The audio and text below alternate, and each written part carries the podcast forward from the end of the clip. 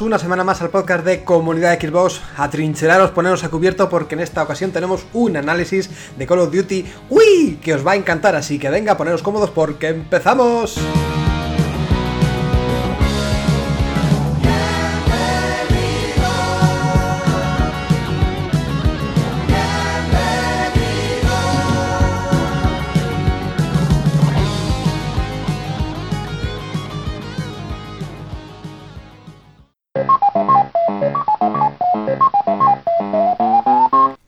Ya estamos aquí, otra semanica más. Estamos súper contentos, tengo que decirlo ya, con la gran acogida que hemos tenido con ese especial de Xbox One X, pero la vida sigue, esto continúa y esperamos con este podcast tener la misma satisfacción, la misma audiencia que con el anterior. Va a ser complicado, pero bueno, vamos a intentarlo con el staff, el clásico, el Dream Team que tenemos en esta ocasión aquí con nosotros. Por un lado, nuestro gallego favorito, nuestro amigo Diego. Diego, ¿cómo andamos? ¿Qué tal estás?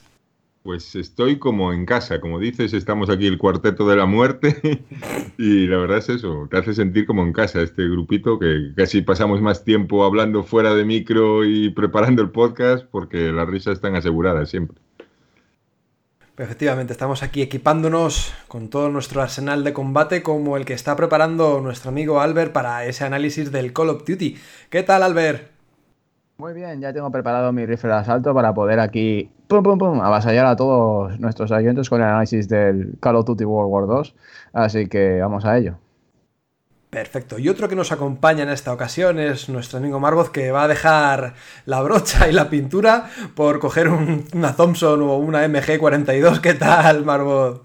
¿Qué, qué tal? Sí, sí, la brocha gorda la, ya, ya la he dejado y, y- y nada, y dispuesto a, a echar eh, el ratito con ustedes, a grabar un podcast una semana más, eh, que llevo dos ausentes y, y nada, y, y- y elogiar el trabajo que hicisteis con el anterior podcast, que, que fue bastante, bastante bueno y creo que, que disteis un- una versión muy buena de lo que significa X, ¿no? Y de lo que, de lo que puede, puede dar al usuario, ¿no? Que, que vaya buscando eso y, nada, y, daros la, la enhorabuena por el programa. Pues muchas gracias. Bueno, eh, ahí están Bueno, las ti- descargas. a- Sí, Y, y a ti, bueno, a ti tú estuviste un poco ausente, ¿no? Porque esta gente, estos dos fieras, estuvieron acaparando el micro todo, todo el tiempo, pero bueno. es que para bestias estuviste- negras, la, la, la- Xbox One X, nada. Esta gente son bestias negras, gente. madre mía. Pero bueno, sí, la verdad es que hubo muy buen feedback y bueno, después lo veremos en los comentarios. La verdad es que nos habéis dejado un mogollón de citas y palabras bonitas que las leeremos, cómo no. Pero bueno, no perdemos más tiempo. Yo soy María de 900 y vamos directos a las noticias.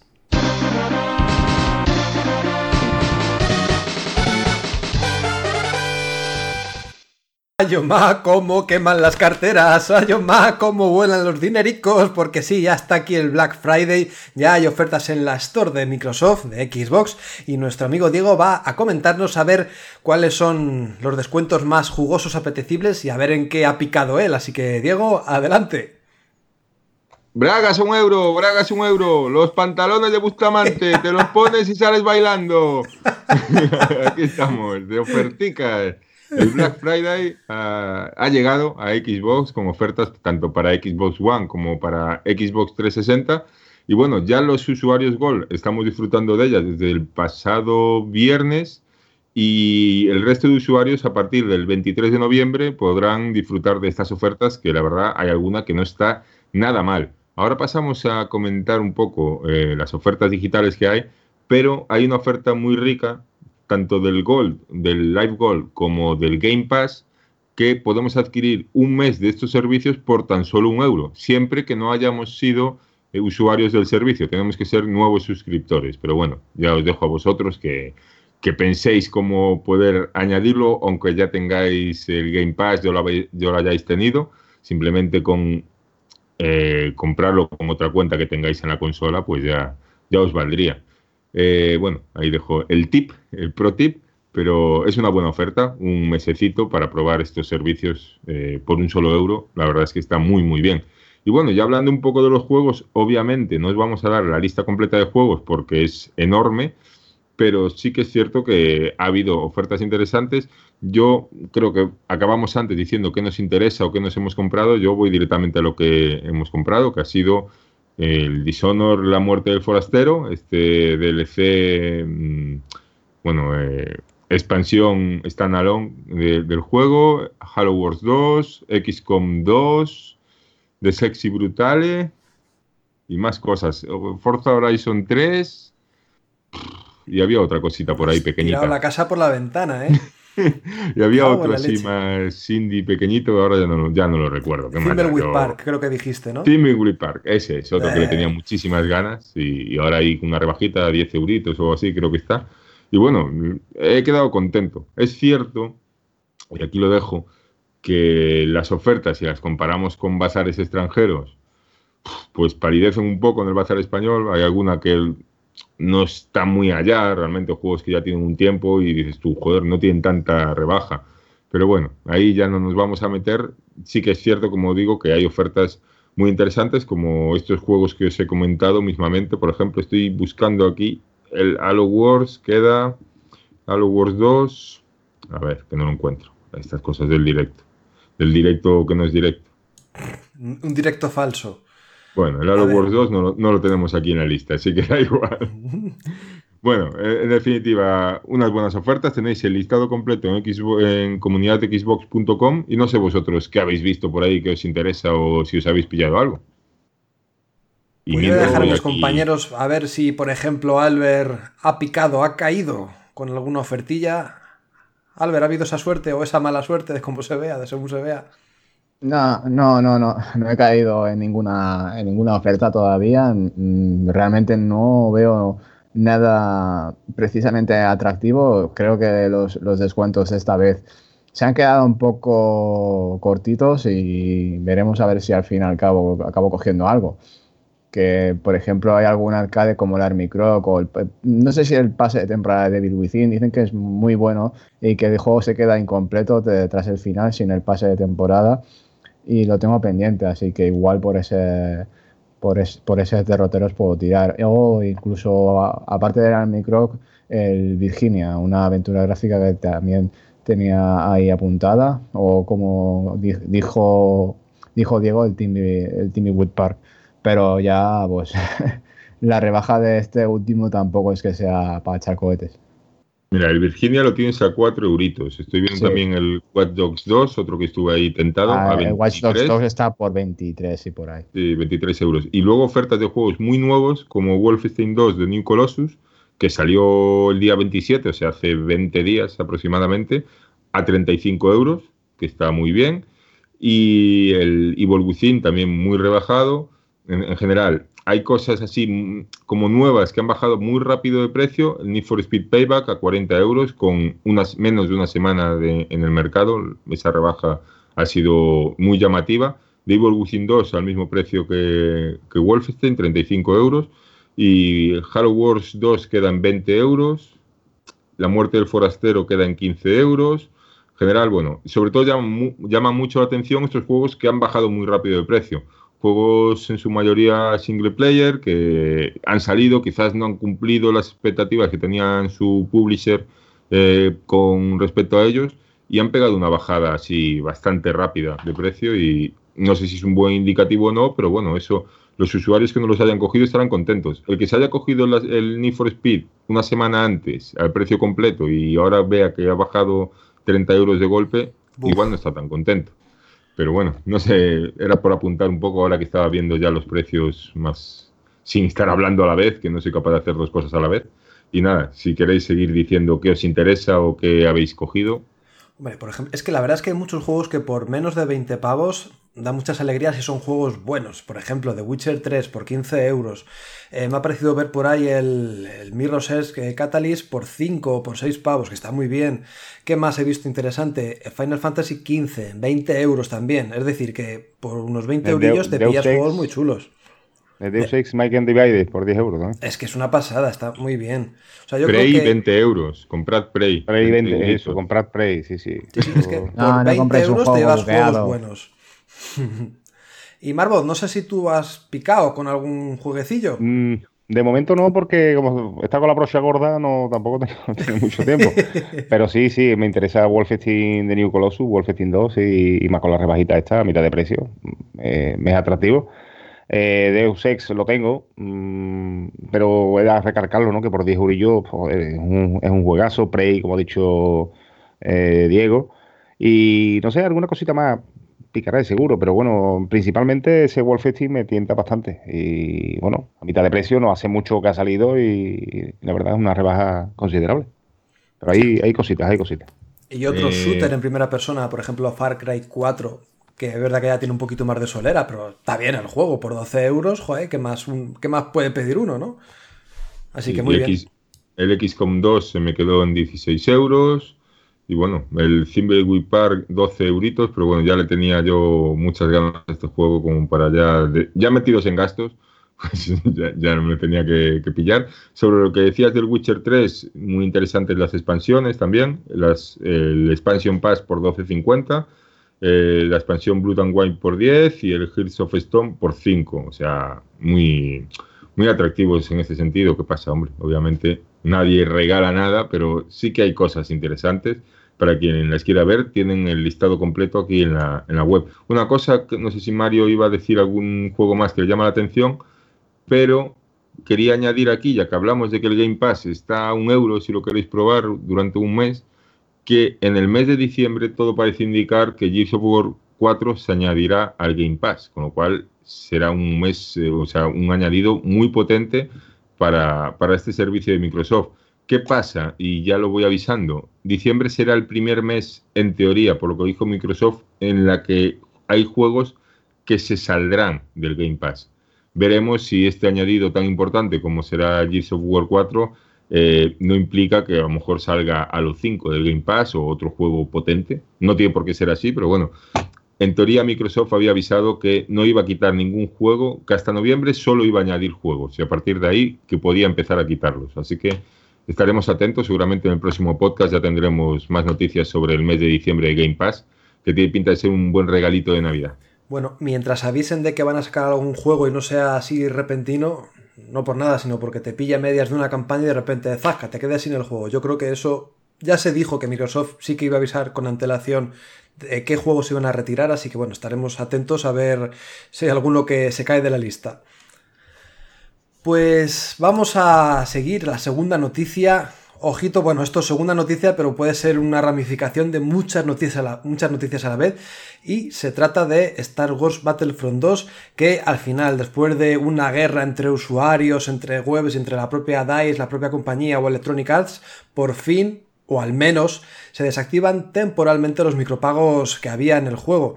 Esto son buenas noticias. Vimos un comunicado de la propia Electronic Arts diciendo que no era la intención abusar de, esta política de micropagos, ni querían hacer que esto fuera pues como un juego de apuestas, ni mucho menos, y que pues se lamentan de todo lo que ha ocurrido y por lo tanto pues que lo van a quitar de la circulación. Pues al menos lo, ha dicho, lo que ha dicho el manager general de DICE, Oscar Gabrielson, a través de, su cuenta de Twitter o la cuenta oficial de Twitter. Eh, cito textualmente. Cuando nos acercamos al lanzamiento mundial es evidente que muchos sentís que todavía quedan desafíos en el diseño. Hemos oído vuestras preocupaciones sobre las ventajas injustas que potencialmente se da a los jugadores y hemos escuchado que eso está ensombreciendo el que es un gran juego.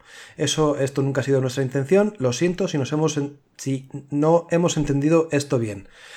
Bueno, pues eh, efectivamente todo este tema de micropagos, aparte de manejar diferentes factores que entran dentro de lo políticamente correcto o lo que en teoría se puede eh, denominar videojuego, pues sí que aportaba una, una, ventaja mayor a la gente que pagaba. Y esto pues generaba claro pues unas desventajas en los combates eh, bastante significativas. Bueno de hecho yo las he experimentado estoy con el juego y la verdad es que hay gente que dices madre mía cómo puede tener este nivel o cómo puede matar tanto así de repente.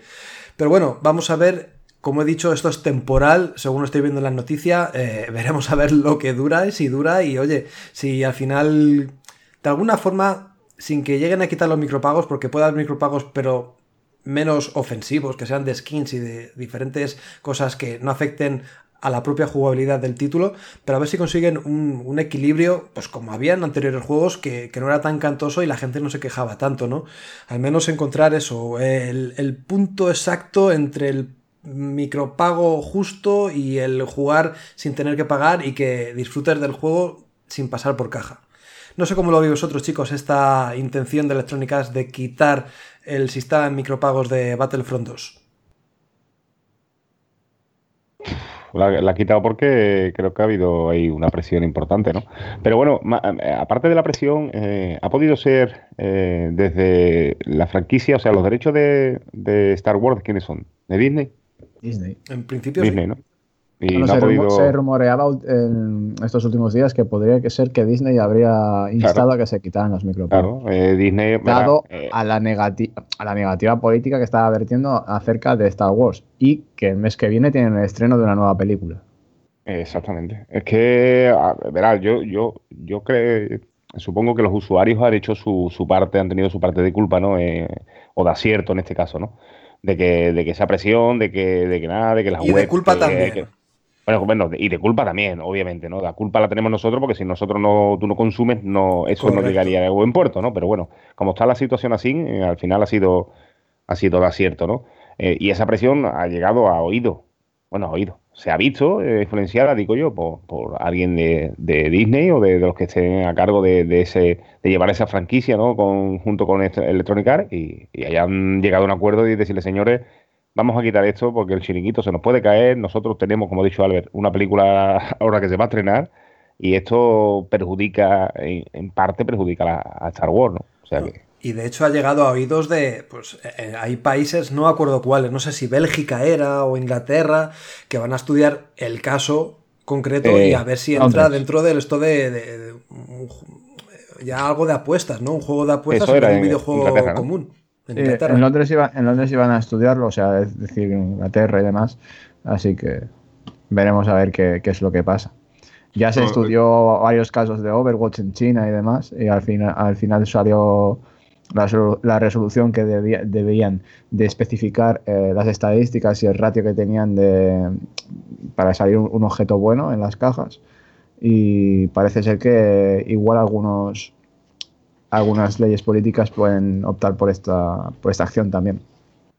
El, el, tema todo este es que es largo y yo creo que si estás un poco pendiente de las noticias y del mundillo, cada día había una novedad y cada día una vuelta de tuerca. Todo empezó con la beta, donde la gente ya se quejó del tema de cartas, del tema de que las cartas dieran unas habilidades, digamos, permanentes, que ni siquiera eran como un Doom, que te dan una carta de radar en el que puedes ver a los personajes, que sí que te da una ventaja muy clara, pero la usas esa vez y, y la pierdes. Aquí son habilidades como más daño, como no sé qué más tipos de habilidades que pueda haber, que son permanentes y que vas ganando o vas pagando o las adquieres mediante pagar cajas. Hubo esa primera queja, luego Electronic Arts dijo que lo iba a revisar, bueno, no lo revisó demasiado tampoco, y cuando empezó esta segunda ya oleada de hate, vamos a decir, hacia el juego o corriente negativa, fue cuando eh, con el juego ya en el EA Access, la gente lo estaba jugando y se dio cuenta que para jugar con Luke Skywalker o Darth Vader, sin duda los dos personajes que todo el mundo espera manejar cuando compra un juego de Star Wars que hacían falta 60.000 créditos, o lo que es lo mismo, aproximadamente 40 horas de juego si no desbloqueas nada más, si vas solo exclusivamente a conseguir uno de esos dos personajes. Luego se dijo que era un poco menos porque no se tenían en cuenta los desafíos diarios y tal, pero bueno, la gente ya estaba muy de culo con esto porque decían, a ver, yo compro un juego de Star Wars, lo normal es que estos personajes vayan antes, o sea, igual el, objetivo final del juego no debería ser este, igual un Luke Skywalker con otro traje, cosas así, como más accesorias, pero dar a la gente un poco lo que quiere también, ¿no? Hubo esta queja, la gente se quejó mucho y en Reddit eh, responsables de EA argumentaron que es que estos personajes eran de últimos porque querían que la gente que los consiguiera tuviera una sensación de orgullo y de éxito, de orgullo y satisfacción. Y resulta que este mensaje se convirtió en el mensaje más negativo de la historia de Reddit, superando 400.000 votos negativos cuando el anterior récord en votos negativos eran 25.000. O sea, una auténtica corriente muy, muy negativa como nunca se ha visto hacia, hacia ningún juego, por ejemplo, en esta, en esta red de Reddit. Ya fue una bola que era imposible de parar. Electronic Arts, la primera eh, acción que hizo fue rebajar estos créditos que hacían falta para Luke Skywalker y Darth Vader en un 75%. Me parece que luego quedaban 15.000 créditos para conseguirlos. Pero bueno, yo creo que ya era casi imposible luchar contra esto. Y más cuando se empezó a ver que en la versión para prensa del juego el progreso era distinto, era más rápido. Eso ya la gente ya empezó a pensar eh, conspiraciones raras, que no voy a dar aquí pábulo de, o decir si son ciertas o no, pero la gente se hizo ya la película de decir, es que le mandan a la prensa un juego con un progreso mucho más rápido y claro, la prensa lo va a poner bien y luego nos vamos a encontrar un progreso que no tiene nada que ver. Entonces, bueno, como digo, un montón de polémicas que al final desembocaron en lo que habéis contado la noticia de la desactivación de los micropagos, que no del progreso mediante cartas y créditos y tal, que sigue ahí, pero no se puede pagar por, por ellos. Yo, a ver, supongo que pagar por una licencia de Star Wars, además pagárselo a Disney, no debe ser barato. Y a Electronic Arts le ha supuesto una pasta, no, no son cuatro duros. Pero ¿Qué preferís vosotros? ¿Como el primer Star Wars Battlefront, que todos los DLC sean de pago, que haya que pagar por ese contenido adicional? ¿O preferís este sistema de Battlefront 2 de micropagos? ¿Hay algún, alguna forma de, un poquito, pues, eh, eh, pagar toda esta licencia, que, ya digo, que no debe ser barata, y que, sea menos abusiva o que afecte menos al jugador? A mí este, este sistema no es que me desagrade en sí.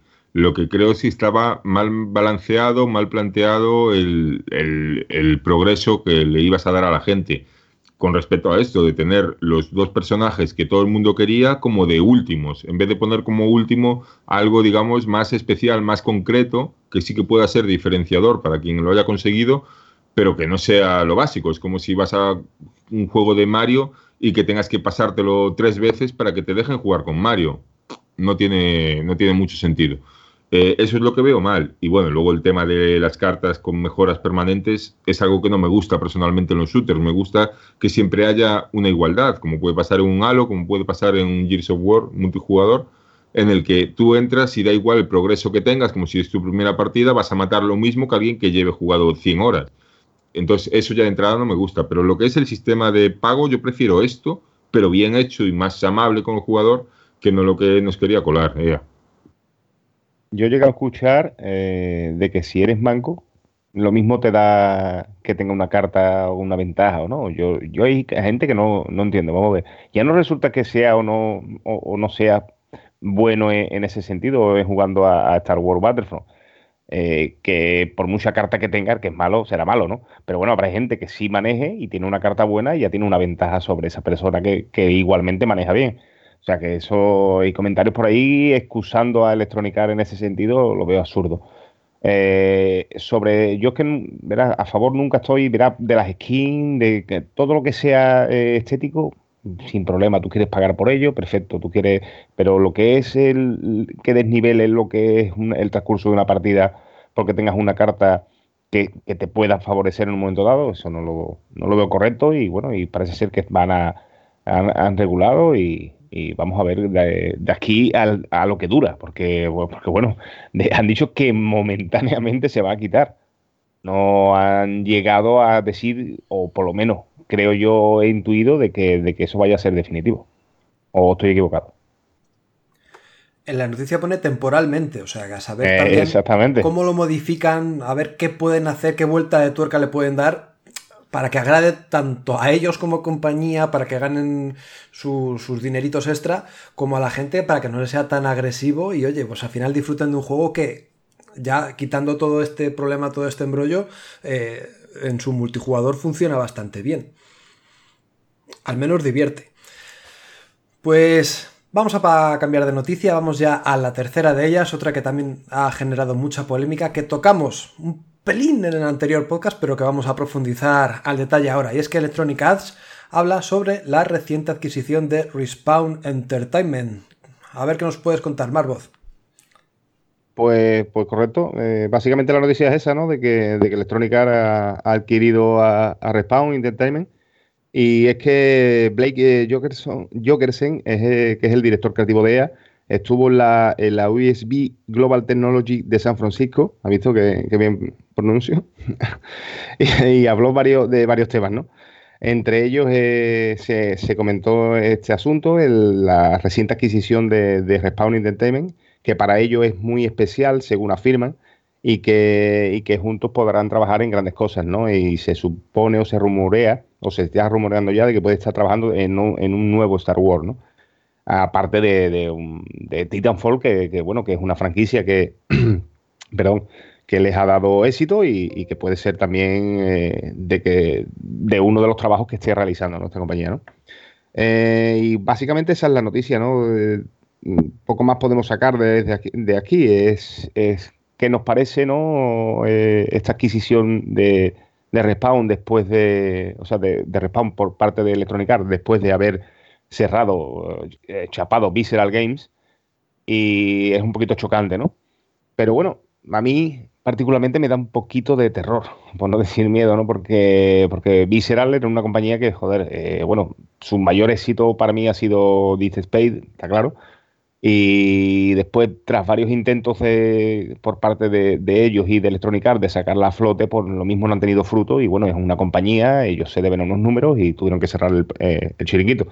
Y Respawn, pues, es una compañía que, está haciendo las cosas bien, que parte del, corazón de esta, de esta compañía eh, tuvieron en Infinity War con, con, Call of Duty, son los padres de Call of Duty al fin y al cabo.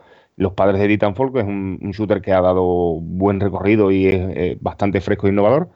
Y, bueno, y Electronic Arts ha decidido comprarla. Eh, ¿Qué es lo que durará con ello? Pues no lo sabemos, ¿no? Pero pero bueno, ahí está, ahí está la noticia. No sé qué os parece a ustedes, si es acertada o no. Que Yo, eh, puntualizarte que ya están con un Star Wars, ya llevan un tiempo con, con él. Estaba el Star Wars de Respawn y el Star Wars de Visceral, que bueno, a ver si no son los padres, pero en teoría siguen con ese Star Wars y ahora que lo ha adquirido EA, una de las cosas que se dice es que se relaciona eh, el, cierre de un estudio con la adquisición del otro que de hecho se, se, comenta que es que el juego de Respawn iba mucho mejor que el de Visceral, aunque son juegos diferentes. El de Respawn se supone que será más un shooter.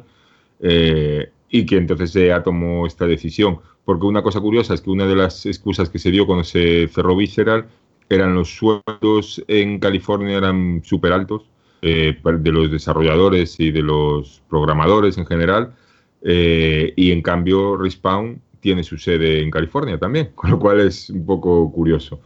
Eh, quitando esto, decir que ya está anunciado Titanfall 3, van a hacer un Titanfall 3 en conjunto EA y Titanfall, y aparte del de Star Wars, tienen entre manos un proyecto anunciado para 2018-2019, no se sabe, basado en, bueno, para Oculus Rift o para realidad virtual. Con lo cual es un estudio que está metido en muchos frentes. A mí me encanta este estudio y es el ejemplo de que, para mí, de que esta gente que está metida haciendo Call of Duty cada año, estos tres estudios que tiene ahí rotando eh, Activision, están muy atados de mano. Porque en cuanto esta gente que lo hacía muy bien con los Call of Duty, en cuanto montaron Respawn, hicieron sus fichajes y tal, pero realmente con Titanfall dieron un paso más allá, pudieron hacer cosas que obviamente en la saga Call of Duty no podían hacer y, les ha salido muy bien. A mí Titanfall es una saga que me encanta. De hecho, ya dije la semana pasada que me encantaría que Microsoft hubiera movido ficha con esta gente porque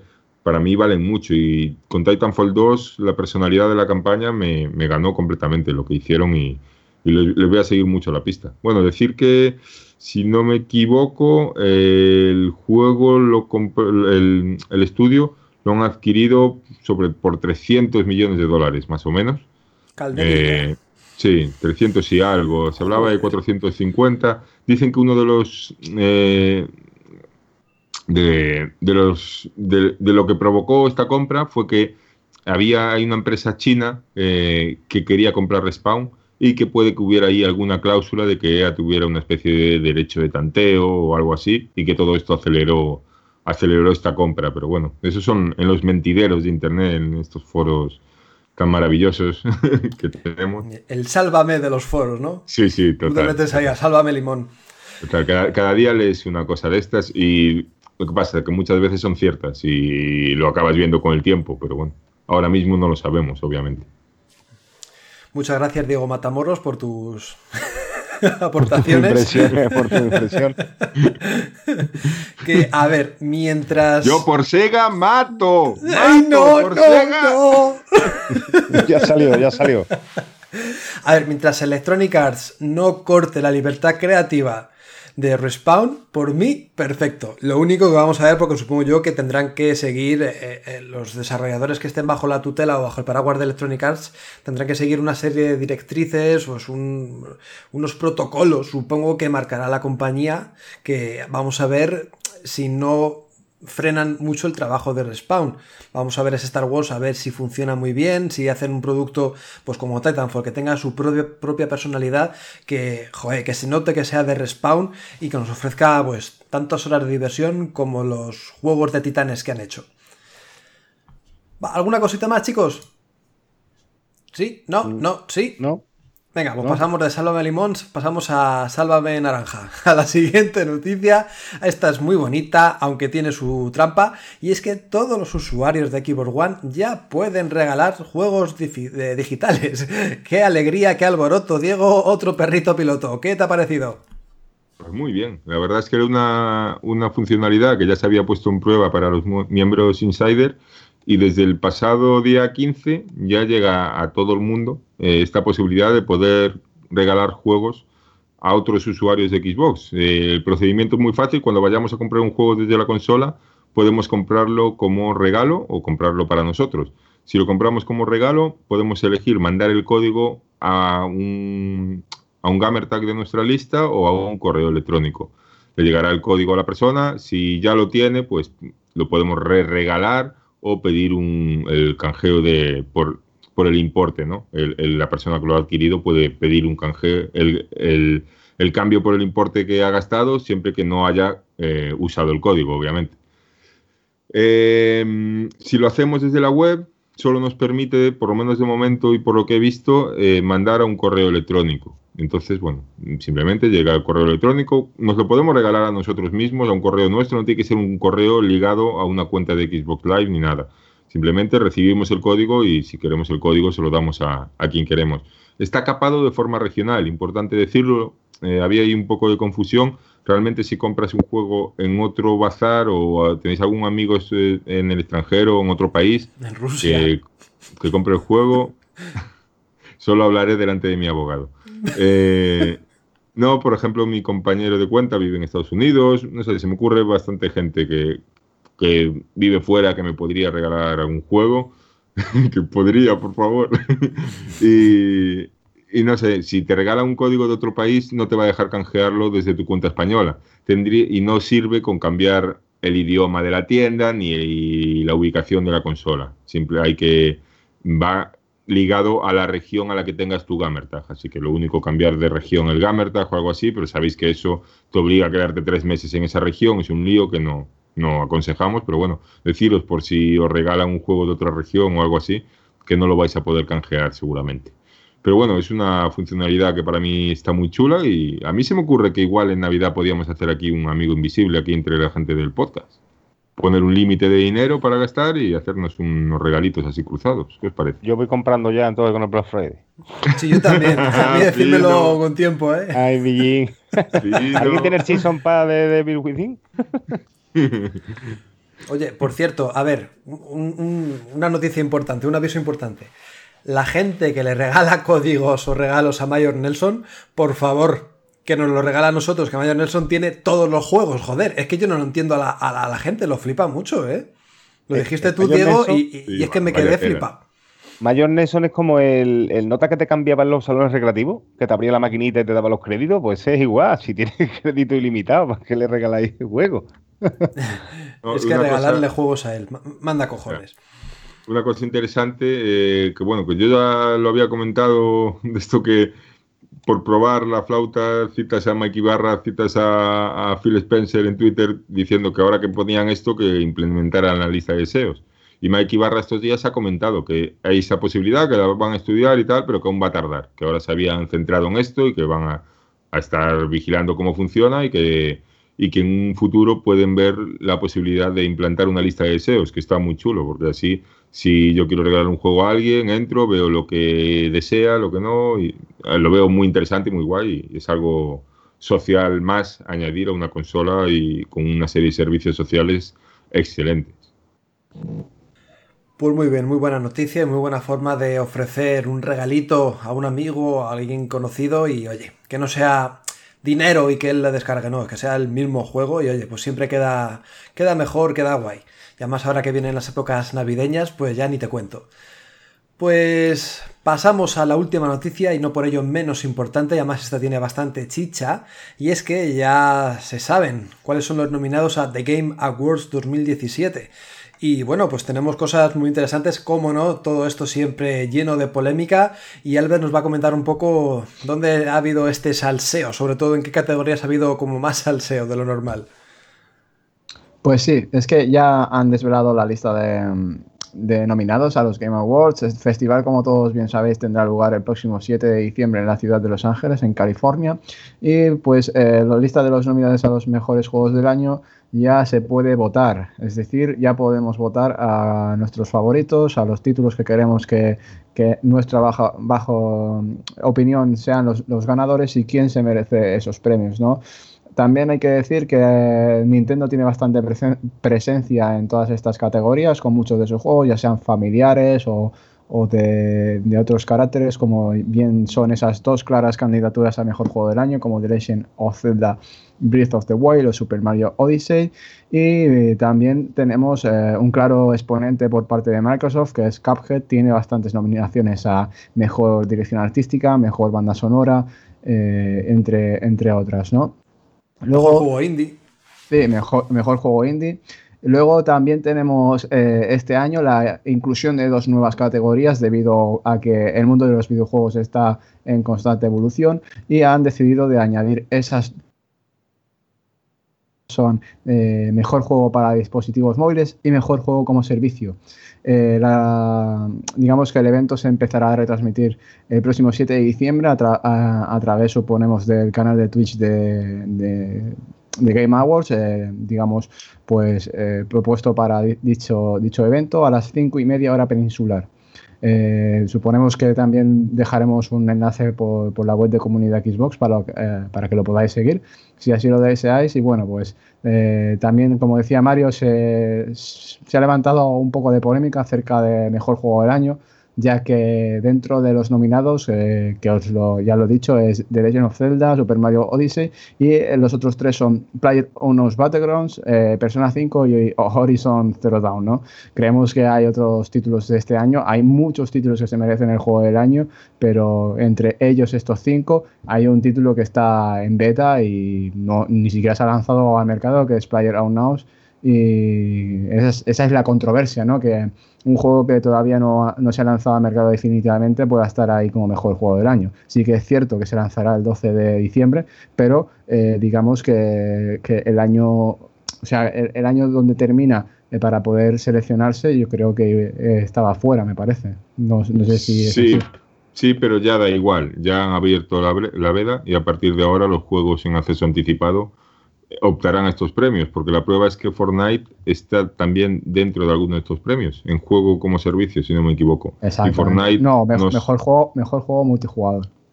Pues mira, y es, es un juego que realmente no sale, sigue en fase beta, hasta el año que viene no, no sale realmente. Exactamente. Bueno, Entonces, realmente está que- fase- en fase beta, pero ya te están ahí haciendo pagar por él, mientras que el año que viene será free to play. O sea, Sí, bueno, tiene una parte gratis y otra parte de pago, pero sí, que queremos decir eso, que eh, lo venden, que ya está abierta la veda, vamos, que a partir de ahora parece que estos premios, los Early Access optarán a estos premios, por lo que se ve.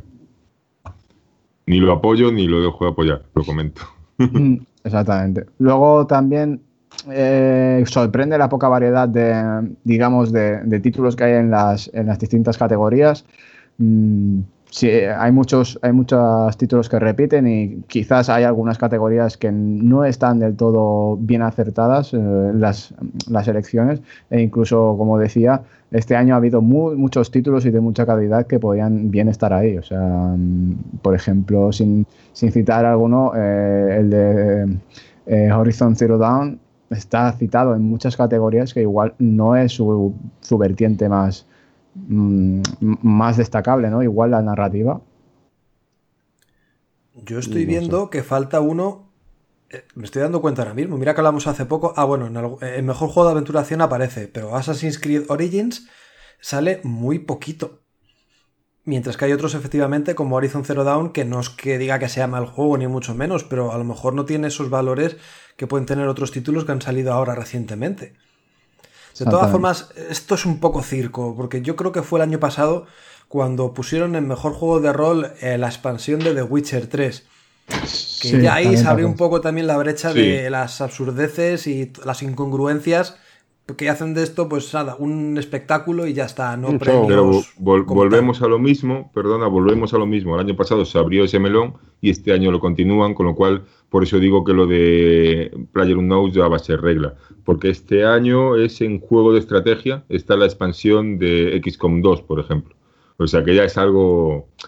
Abren estos melones y cuando lo abren ya queda, vamos. O sea, los DLCs entran en, mejores juegos en, en estas categorías cuando no hay otra cosa, por lo que parece.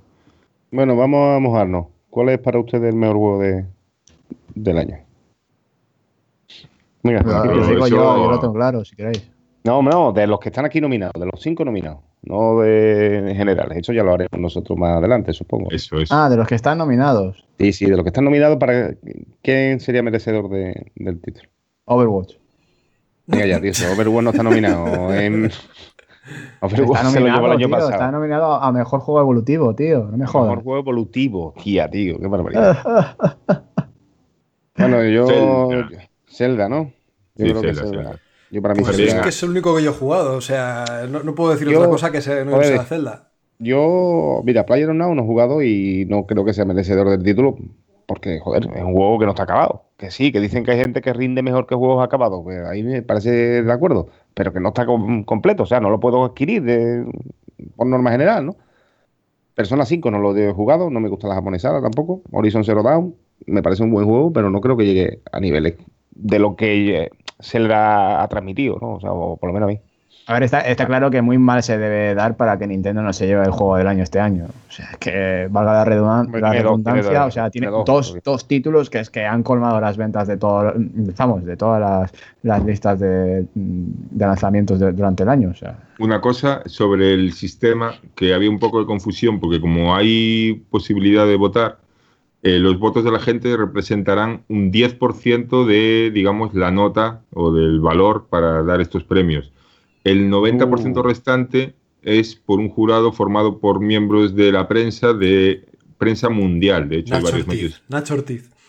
No lo sé, eh, hay varios medios Killer, españoles. Killer, ser.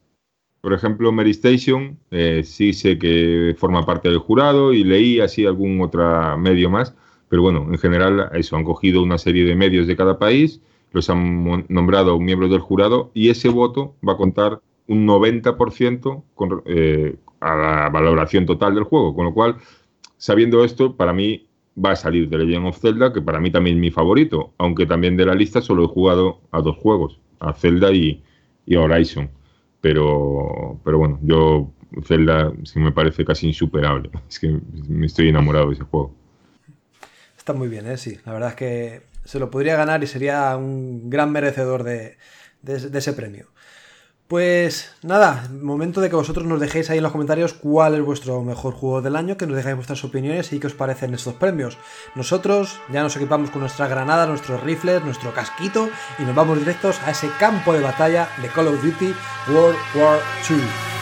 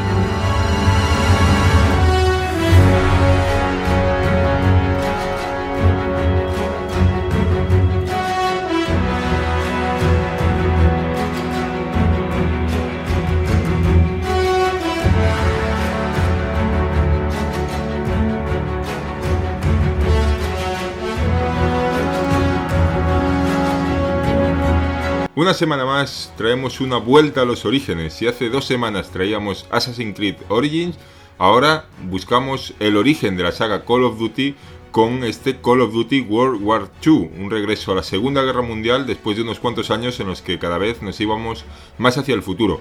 La verdad es que el resultado no sé qué tal ha sido, el que lo haya estado aquí jugando duro ha sido Albert y nos lo va a contar ahora mismo, ¿verdad? Así es, amigo Diego. Pues parece ser que mm, tenemos aquí un Call of Duty Origins, no, no, no, no, tenemos un Call of Duty Cold War II.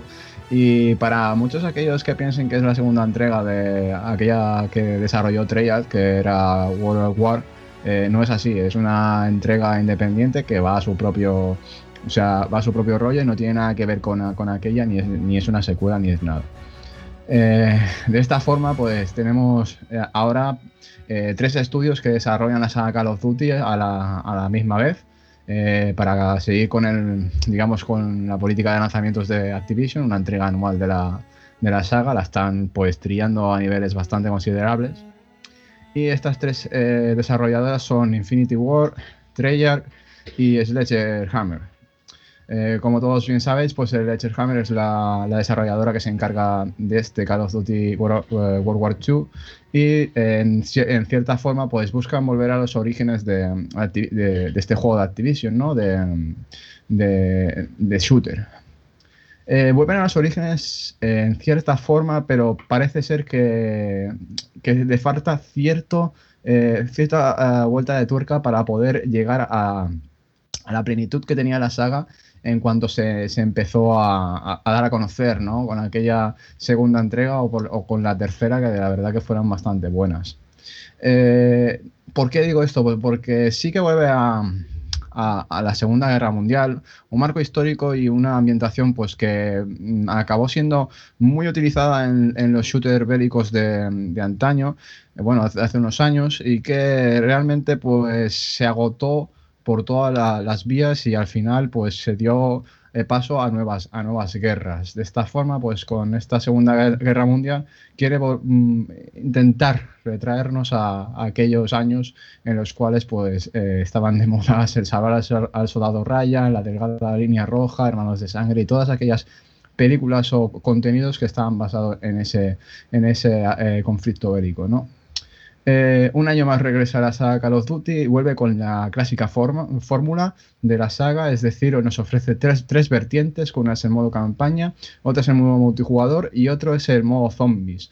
Eh, al principio, eh, antes de que se delimitaran bien los tres estudios que, trabajaban en la, en la, saga Call of Duty, cada, cada compañía tenía su marca de identidad, digamos, ¿no? Es decir, por ejemplo, Tellage tenía el modo zombies, que ninguna otra compañía implementaba, ¿no? Pero es que a día de hoy todas las eh, entregas de la saga tienen el mismo contenido, es decir, que todas tienen campaña, multijugador y modo zombies. Y esto es un poco eh, algo que a, mi parecer eh, no está del todo bien, ya que si algo les identificaba a cada estudio deberían de, mantenerlo, porque si no, de esta forma tenemos un modo zombies que sigue, que, que mete alguna mejora eh, pero que no llega a ser lo, suficientemente, lo suficiente diferente como para eh, mantenernos enganchados más allá de, lo que pueda ser, ¿no? de, de, las primeras horas que podamos meterle. Una vez que ya conozcamos eh, bien el mapa y lo que tenemos que hacer, pues hasta que no vengan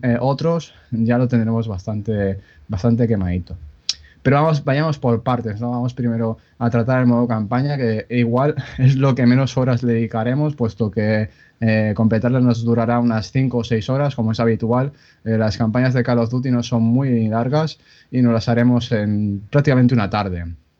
Esta campaña de Call of Duty World War II, eh, para, en mi opinión y en la de muchos por lo que he podido ver, desaprovecha un poco el marco histórico en el cual se, se ambienta, ¿no? Porque sí que demuestra una, una de las historias eh, quizás mejor eh, narradas y, digamos, presentadas de, lo que es a nivel de videojuegos en la Segunda Guerra Mundial, pero le falta bastante más para poder llegar a ser algo destacable, ¿no? Yo creo que en este sentido le pasa igual que a, Battlefield 1 y eh, que se quedan en tierra de nadie en una, una, campaña, pues que sí, está bien, entretiene, pero que no, no va mucho más, tampoco pretenden hacerlo, pero se le podía haber sacado mucho más partido.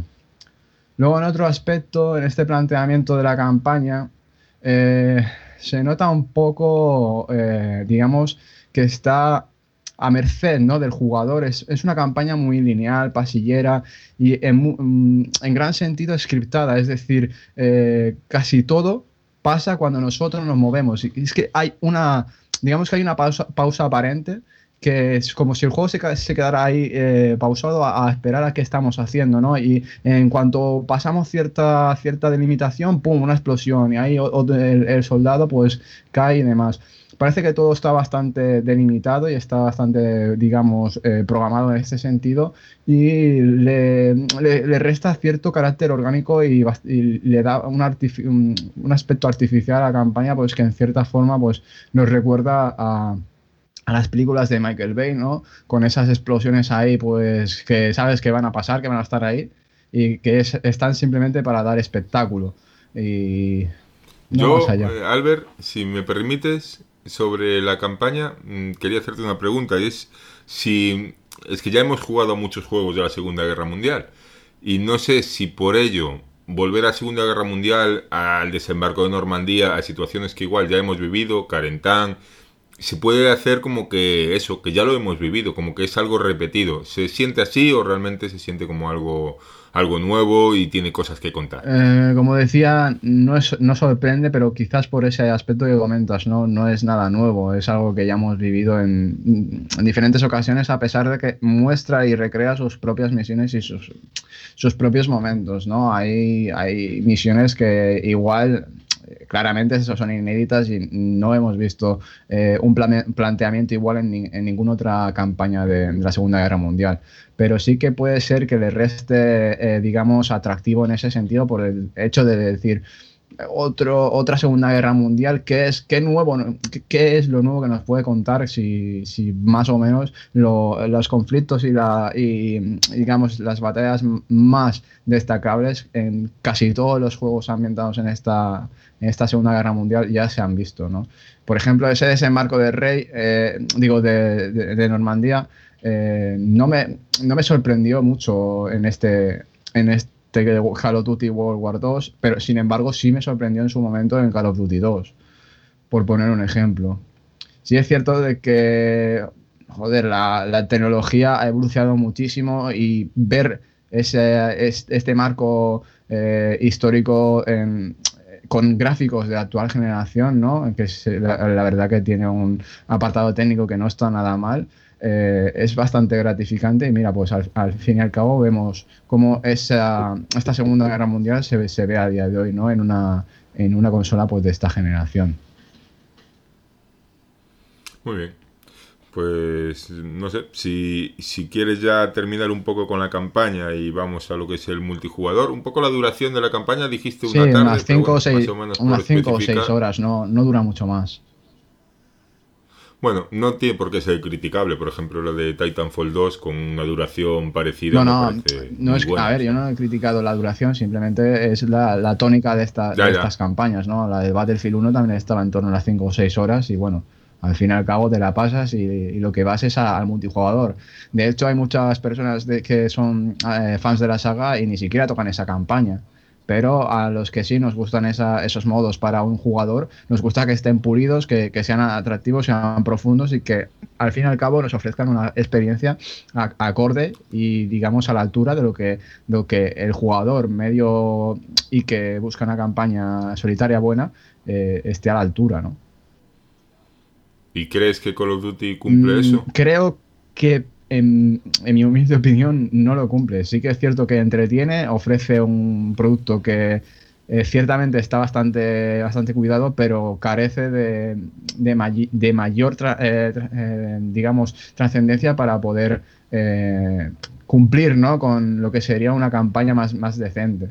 Mm, estamos hablando de que este, juego tiene campaña, tiene multijugador, tiene zombies y que eh, claramente destinan mm, tantos recursos como ellos creen que son convenientes para cada aspecto, ¿no? Pero obviamente no, podemos comparar una campaña de, un Wolfenstein con una campaña de un Call of Duty, pero eh, digamos que si yo soy consumidor de Call of Duty y me gusta la campaña, me gustaría ver, por ejemplo, una campaña con, los, eh, digamos, con los valores de, de un Wolfenstein y después si quiero el multijugador pues lo, juego y tengo esa opción. Pero si no me gustaría tener esa, esa, e, esa calidad en esa campaña. Y ah, no es así.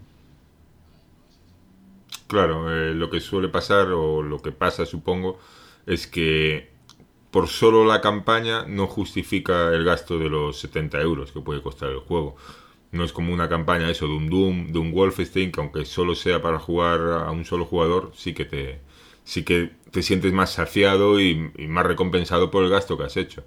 Aquí yo creo que gana mucha más importancia el multijugador, así que yo creo que si te parece vamos a, esa parte del juego. Bueno, antes, antes de nada, pues comentar algunas novedades del modo campaña, que creo que son importantes y son bastante interesantes de, citar, y ya pasamos al modo multijugador. Eh, algunas de las novedades es que, eh, digamos, em, le quitan el aspecto de regeneración automática de la vida, ahora tenemos que regenerar vida a través de botiquines. Luego tenemos, eh, digamos, una construcción de personajes bastante buena y esto lo hace a través de las relaciones con, con los distintos soldados o los distintos compañeros de escuadra. Que esto es otro, la escuadra es otro elemento y una característica propia de la jugabilidad y es que eh, en todo momento aquellos compañeros o aliados que nos, que nos acompañan nos ofrecerán bien bontiquines, munición, granadas, nos dirán dónde están los, enemigos apostados, etcétera, etcétera, ¿no? Una serie de, ventajas que, quieras o no, pues ayudan a esta campaña. Sin embargo, eh, una inteligencia artificial bastante mediocre lastra en parte lo que es esta idea, ¿no? Porque la inteligencia artificial, tanto la de la de la propia de, de los enemigos como los de los aliados es muy mala. O sea, se pueden estar pegando durante 15 minutos, digo 15 segundos y, no se, igual no se matan. No sé. Son, son todos estos Sí, sí, parece que sí, porque aparte de eso, tienen comportamientos que no. O sea, es que no. están fuera de lo normal, no, no están muy. están muy delimitados y es como decía, parece que todo está a expensas de qué hace el jugador. Entonces, en, ese momento todo se, mueve, ¿no? Como si fuera un flash move. A ver, mm, debería de estar mejor, mejor pulido este aspecto, al menos porque la experiencia jugable se ve lastrada en este sentido por una inteligencia artificial que no está a la altura. Y Albert, antes de pasar al multijugador, eh, yo es que la campaña no, lo, no, no, la he disfrutado, o sea, no la he empezado todavía, he jugado al multijugador y demás, eh, visualmente, eh, ¿tenemos alguna diferencia evidente con respecto a lo que se ve en el multijugador? ¿O el juego se luce igual? ¿O tenemos alguna mejora? O... normalmente las campañas son, suelen ser un poquito eh, a nivel de gráficos mejores ¿no? que, lo que se podemos ver en el multijugador.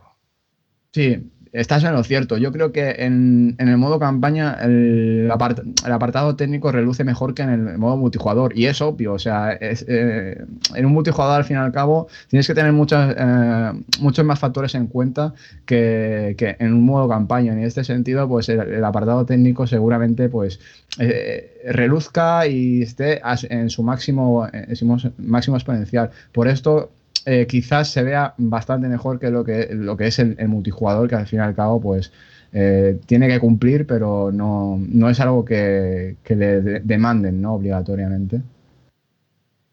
Bueno.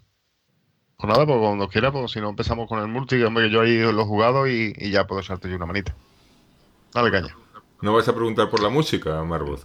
Bueno, es que eh, la, música, no sé, hombre, la música de la campaña eh, igualmente sí podía comentarnos algo más, y, sí, pero a, nivel de efectos y demás no creo que esté muy, muy allá con lo que yo ya he disfrutado en el multijugador, pero bueno, para los oyentes y demás, pues, pues mira, pues buen apartado, la verdad que se me había pasado.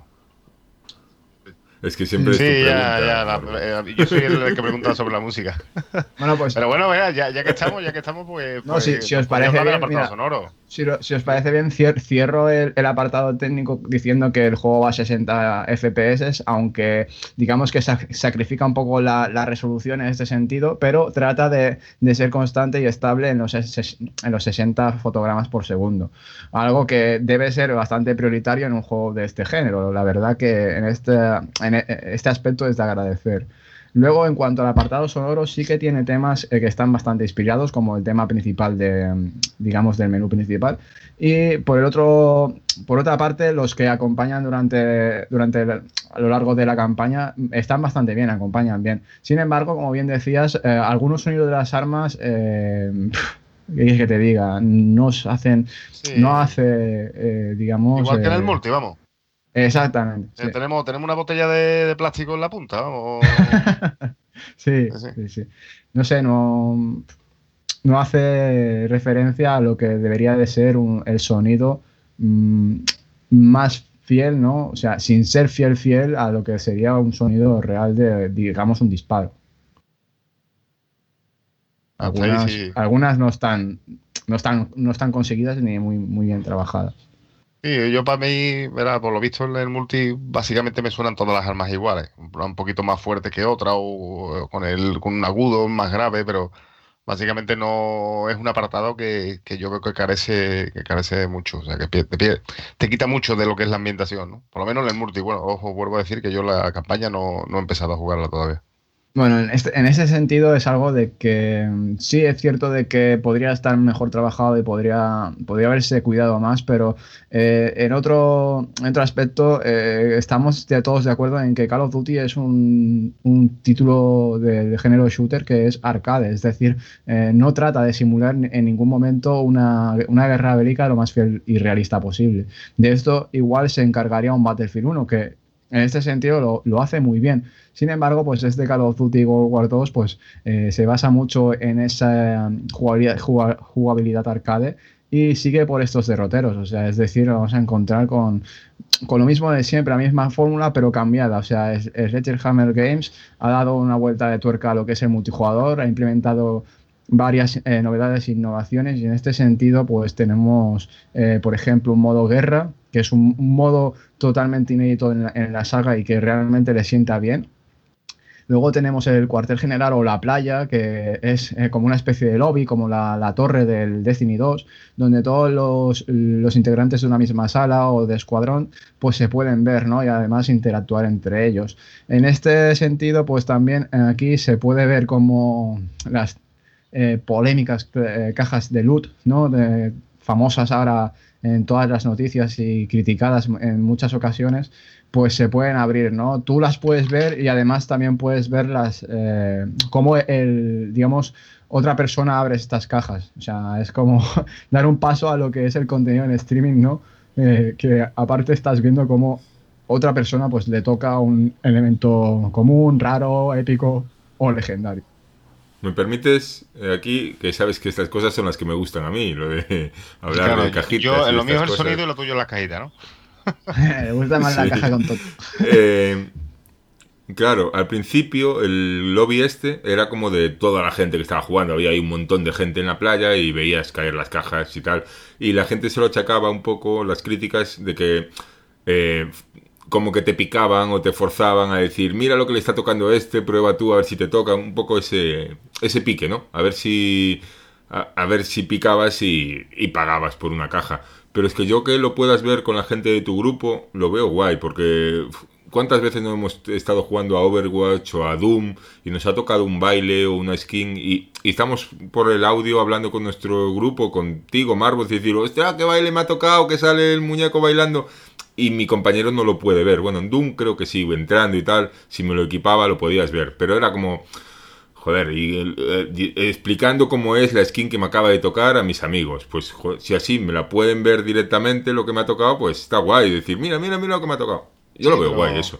no, lo, no, lo, veo tan bueno, Tiene su, tiene su, puntito también eso, hombre, de que puede, de que puede llamar a, a que, de que te atraiga. al fin y al cabo, eso de las cajas son es eso, tienes que pagar por ellas en muchas ocasiones, ¿no? Muchas ocasiones, bueno, pues, que puedes tú pagar por, por tener cajas, ¿no?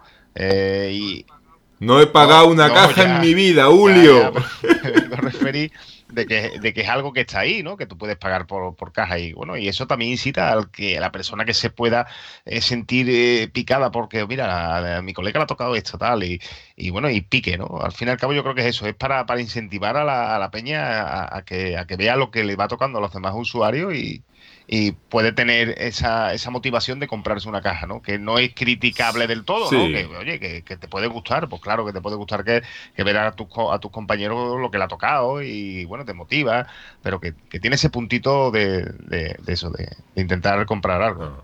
La, parte la parte malvada es fácil vérsela, o sea, está claro que es esa, pero a mí la parte social sí que me parece guay y me molaría que más juegos tuvieran cosas parecidas. Igual no así tan descarado, pero sí este, poder compartir las cosas que me pasan a mí con la gente que está en mi grupo, vamos, o sea, lo veo bien. Pero bueno, era solo un inciso en mi tema. Ahora sigue con, con los tiros. Sí, eh, a ver, lo que estáis comentando, estoy de acuerdo con las dos eh, opiniones, ¿no? O sea, yo en ningún momento me he visto atraído por, digamos, por la compra de cajas, a pesar de, ver lo que le tocaba a los demás integrantes del lobby, ¿no? O sea, no lo veo como ni tan malo como lo pintan, ni tan bueno. simplemente es un añadido que eh, pues, está ahí, se les ha ocurrido la idea, la han implementado y oye, pues eh, todo lo que sean novedades, pues bienvenidas sean. Después eh, se mantendrán en la saga o no, eso depende ya de las decisiones del equipo y la desarrolladora que le toque, ¿no?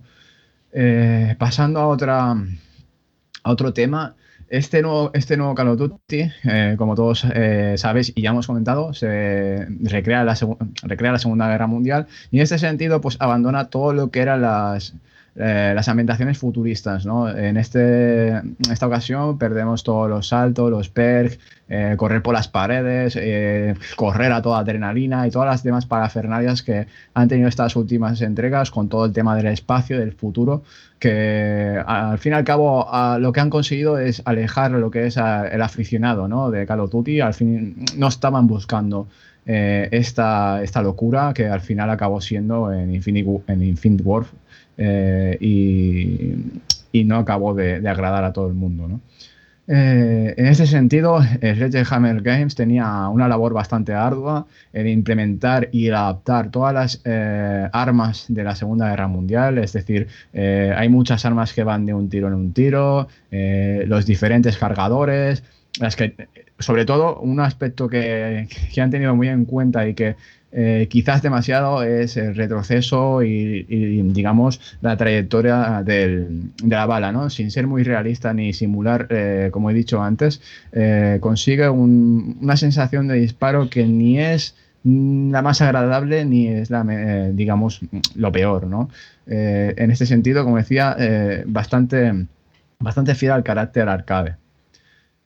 han salido bastante bien de lo que es este bache de implementar las armas, aunque eh, sí es cierto de que quizás, en cierta forma, no consiguen eh, mantener, eh, digamos, la, mantenerse fiel, fiel a lo que es la ambientación, porque la inclusión de miras holográficas, con puntos, con retículas, etcétera, etcétera, pues quieras o no, pues te saca un poco de lo que es esa ambientación de la Segunda Guerra Mundial. No sé, es una decisión de, al final de, la dirección del juego que ellos habrán creído oportuno de meter, pero que, como digo, resta un poco de lo que es, eh, digamos, la ambientación del juego.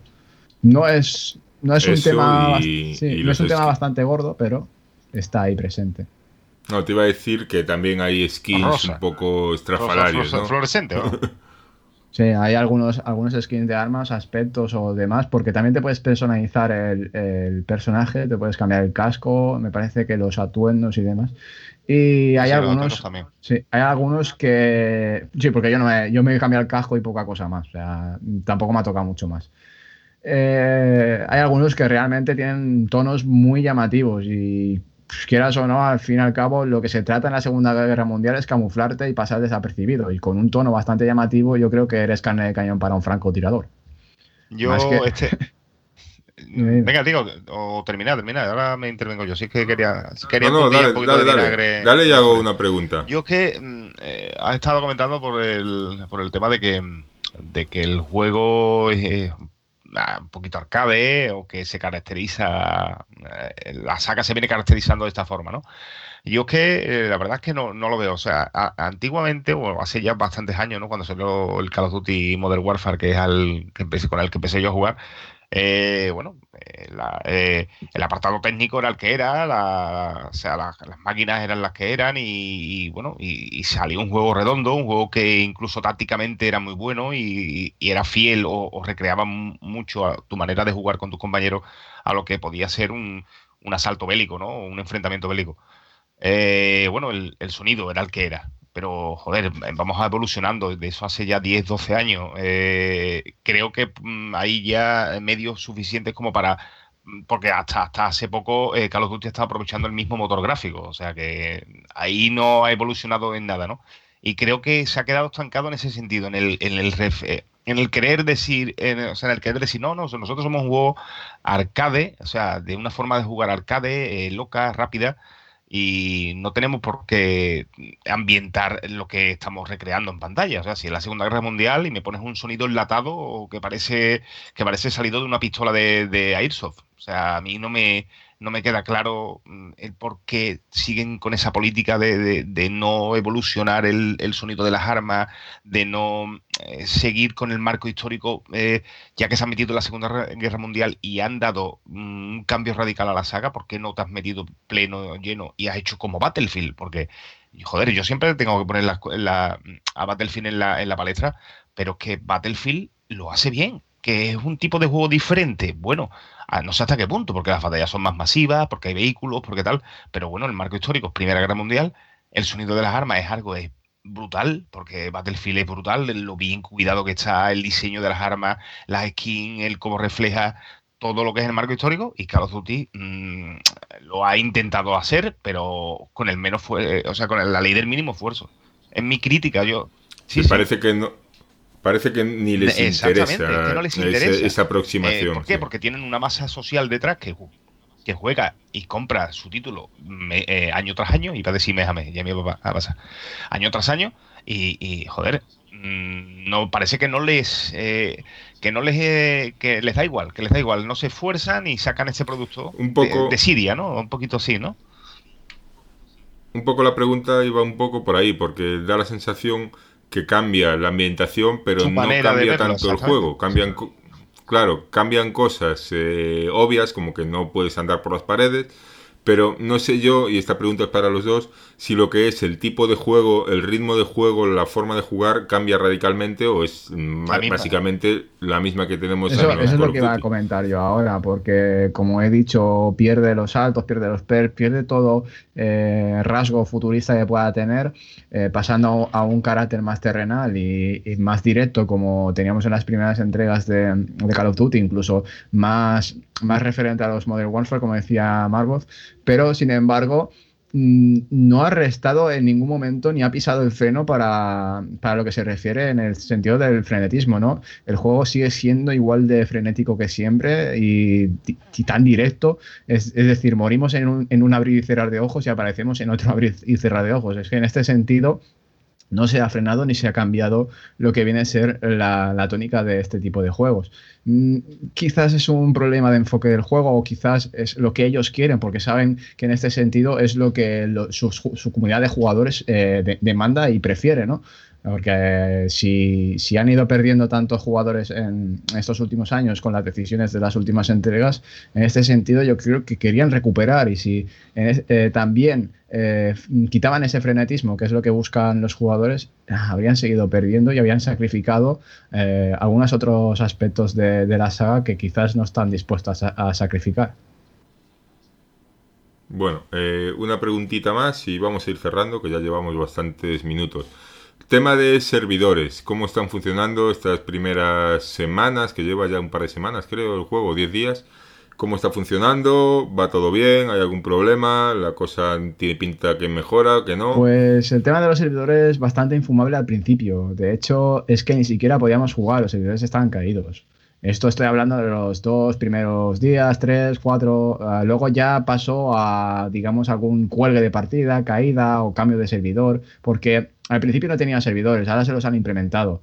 Eh, luego también, eh, como decías, ha supuesto, digamos, eh, la desactivación de la, de la playa, que es el cuartel general que estábamos hablando antes, para todos los jugadores. Ahora solo se ven los jugadores que están en tu propia escuadra.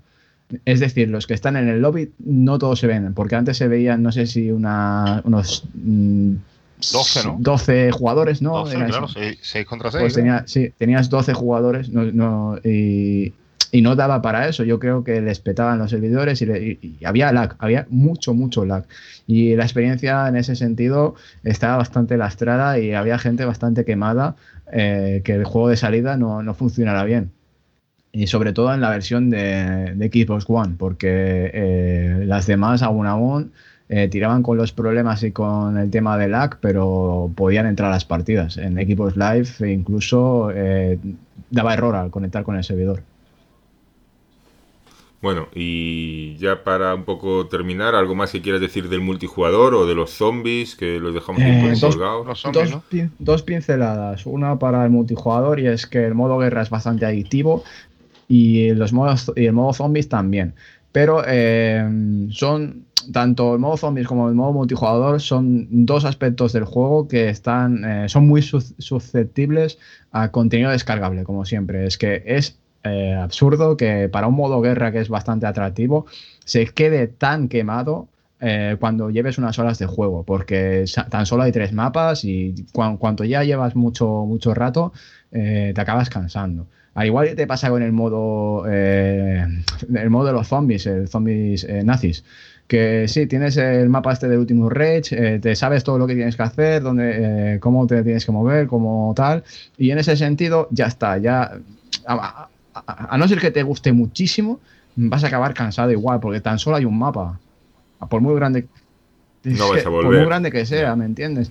Y en ese sentido, hasta que no vayan sacando más contenido, igual son modalidades de juego que son muy atractivas y son muy divertidas, pero que vas a acabar abandonando por el hecho de que estás muy quemado de, ello y es reiterativo. Y tiene ciertos, tiene ciertos signos de agotamiento muy pronto. Digo yo que tenemos que asumir que todo el contenido en cuanto a mapas y contenido para los zombies y tal será de pago. Sí será. Sí, Eso se, se pregunta, creo yo. Sí, sí, sí. Será mediante Season Pass, que ya está anunciado, está, ya, ya lo puedes adquirir. Y todo el contenido vendrá por ese, por ese sistema. No sé si podrás después eh, eh, adquirir packs separados e individuales de mapas y contenido para los zombies, pero el Season Pass ahí está ya. Bueno, pues nos quedan unas cuantas cosas en el tintero, pero bueno, eh, lo último que decía el multijugador es que son los escenarios, y es que eh, tal hay algunos que, que sí están muy bien diseñados y dices, ole, aquí lo han hecho muy bien, hay otros que son horribles, de los peores que he visto en la saga. Y en ese sentido han, han, tenido muchos problemas en el equilibrio de las clases. Y es que eh, han diferenciado la infantería aerotransportada, blindada, división de montaña y eh, expedicionaria. Y quieras o no, sí, eh, le dan un, enfoque diferente, pero estas clases no, no te dicen nada para después en el aspecto jugable, porque tú después te puedes personalizar tu propia clase independientemente de la que sea, porque puedes desbloquearlas todas y puedes meter todo tipo de armas en esa clase. En ese sentido, carece un poco de sentido dividir estas, estas especialidades y después no tiene más trascendencia. Y luego el tema de que los, eh, los mapas, el diseño, eh, está muy, muy orientado a los francotiradores. Y es una clase que, o sea, un, arma que está muy desequilibrada por el hecho de que son muy efectivos, ya que eh, bien te mata de un tiro y bien hay muchas distancias largas que son muy propicias para ellos. O sea, en ese sentido tienen que no creo que hagan nada, pero tienen que intentar de, eh, diseñar los mapas mejor. Yo puedo, puedo hacer una pues- resumir, eh, eh, o sea, yo creo que te voy a dar ahora para unas conclusiones ah, y ya lo metes ahí, ¿vale? Mira, tenemos nota, Alberto. De momento no, me, no voy a dar una nota porque no la he, no la he puesto. el análisis ya lo tengo ya prácticamente redactado, estará ya si bien no el, lunes o el martes, eh, cuando se publique el, podcast, pero por ahí rondará. Pues hacemos una cosa, eh, nos dices si en comparación con el anterior Call of Duty, si lo recomiendas más o menos, y unas valoraciones finales y también le dejamos paso a Marbus con ellas y cerramos. muy bien. Pues dale. Bien, pues Call of Duty World War 2 mejora bastante muchos aspectos, ya que eh, aporta frescura a la saga, le supone, no digamos un reinicio, pero sí que digamos eh, un cambio de aires que le sienta bastante bien. Tiene muchas decisiones no arriesgadas, pero sí un poco ya eh, fuera de lo común de lo que es eh, la saga. siempre apuesta por la misma fórmula y no cambia nada, pero en este sentido, en esta entrega sí que han, metido algunas novedades que, son palpables y que realmente pues quieren quieren y, tienen la intención de, de, encaminar la saga hacia, hacia otro rumbo si es que tienen intención de mantenerla que seguramente sea así. Por otro lado, eh, lo recomiendo eh, para el multijugador y quizás para el modo zombie cuando tenga más, más contenido. Sin embargo, mm, la campaña del Infinite Warfare me parece bastante mejor que esta. Ya no solamente por, los, por el marco histórico, sino por lo que puede ofrecer a nivel de, profundidad. Eh, por este sentido, yo creo que es un juego bastante, bastante bueno. Si es lo que estás buscando, es una, es un, es un shooter de arcade y que no, pretendes más, más miramentos. Muy bien, Marvoz, a ver lo que tenías que decir y las conclusiones yo soy Ese cueto y rápido. Yo eh, resumiría a Call of Duty World War II, resumiría en una frase que es eh, sobre Activision: quiero y pero paso, ¿sabes? O sea, quiero hacer algo mejor, pero paso. No tengo ganas de hacerlo al fin y al cabo, al fin y al cabo es una entrega anual, todos sabemos lo que es. Sí, pero joder, es que lo mismo que ya le tenemos mucha inquina a Carlos Duty, ¿no? Cuando pegó el cambio y puede ser, puede ser que no sea demasiado exigente con él. Pero, o sea, yo que veo entrega tras entrega y la sigo jugando y menos Infinite Warfare, que no me hice con ella, pero la demás es eso, quiero pero paso. O sea, así lo tengo, así vendo, pues esto es lo que hay. El que mm. quiera que lo compre y el que no, que no lo compre. Bueno, hay, hay claros signos de, querer hacer igual las cosas diferentes e incluso tratar de recuperar a, parte de la comida perdida. Así que a ver si este Call of Duty World War 2 es un punto de inflexión. Muy bien, yo creo que ha quedado claro, creo que las opiniones contrastadas más o menos entre Albert y, y Marbot, yo creo que, que, os valdrá a quienes estéis pensando si adquirir este juego o no. Ahora pasamos a la siguiente sección.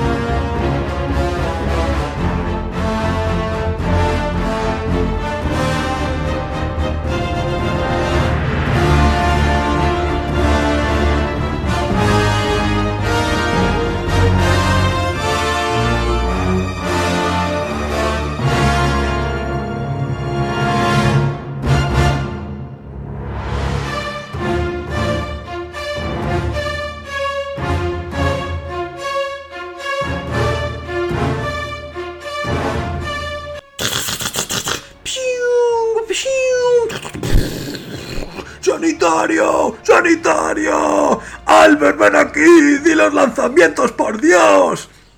¡Cagón Dios! Joder, no hay lanzamiento. ¡No! Pues nada, al menos dinos a ver si hay algún retro compatible con el que llevarnos algo a la boca. A ver, aparte del Black Friday que ya hemos tenido suficiente, ¿no? Pero bueno, a ver qué Bueno, parece ser que las, sí, parece ser que, la, que las tormentas se han amainado, ya no tenemos ya tanto lanzamiento, el año está ya acabando, quedan muy pocos tiros en la pistola y no tenemos ya con qué gastarnos los dinericos salvo con el Black Friday. No obstante, vamos a decir los cuatro eh, retrocompatibles que tenemos, que son Cars Matter National, Geowalkers Arcade, Persona 4 Arena, Tecmo Bowl Throwback. Y nada, pues, pues estos son todos los retrocompatibles que tenemos.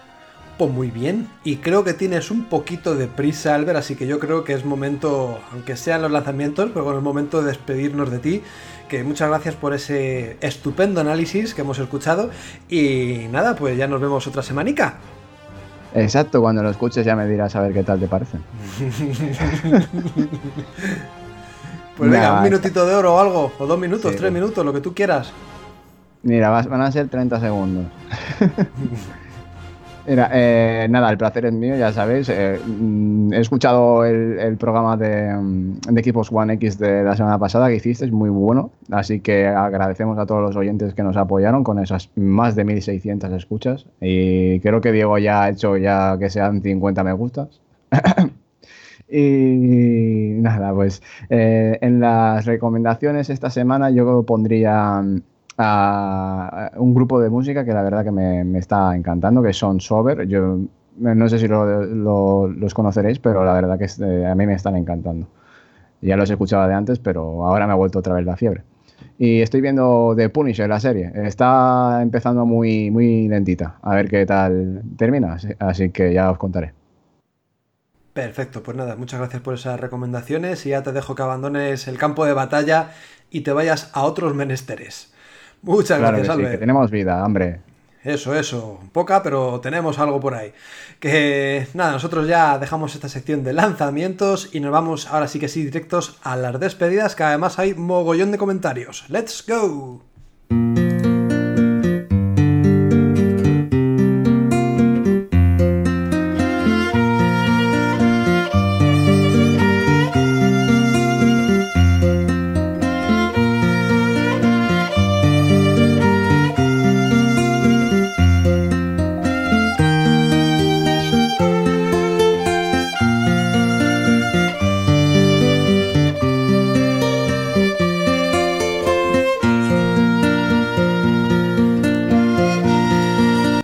Momento de decir adiós, pero en estas despedidas, que ya digo, ya tendríamos que cambiarle el nombre, porque ya no son despedidas como tal, es que es una comunidad opina, es un momento importantísimo para vosotros, para que nos dejéis vuestros comentarios y aquí leerlos.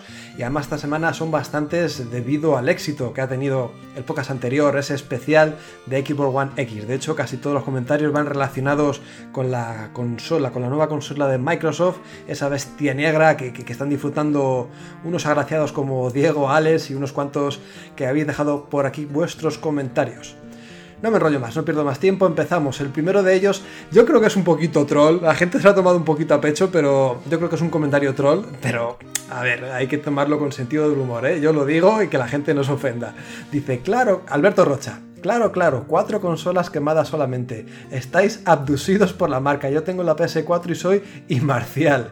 Y os digo que hay miles de Xbox X quemadas.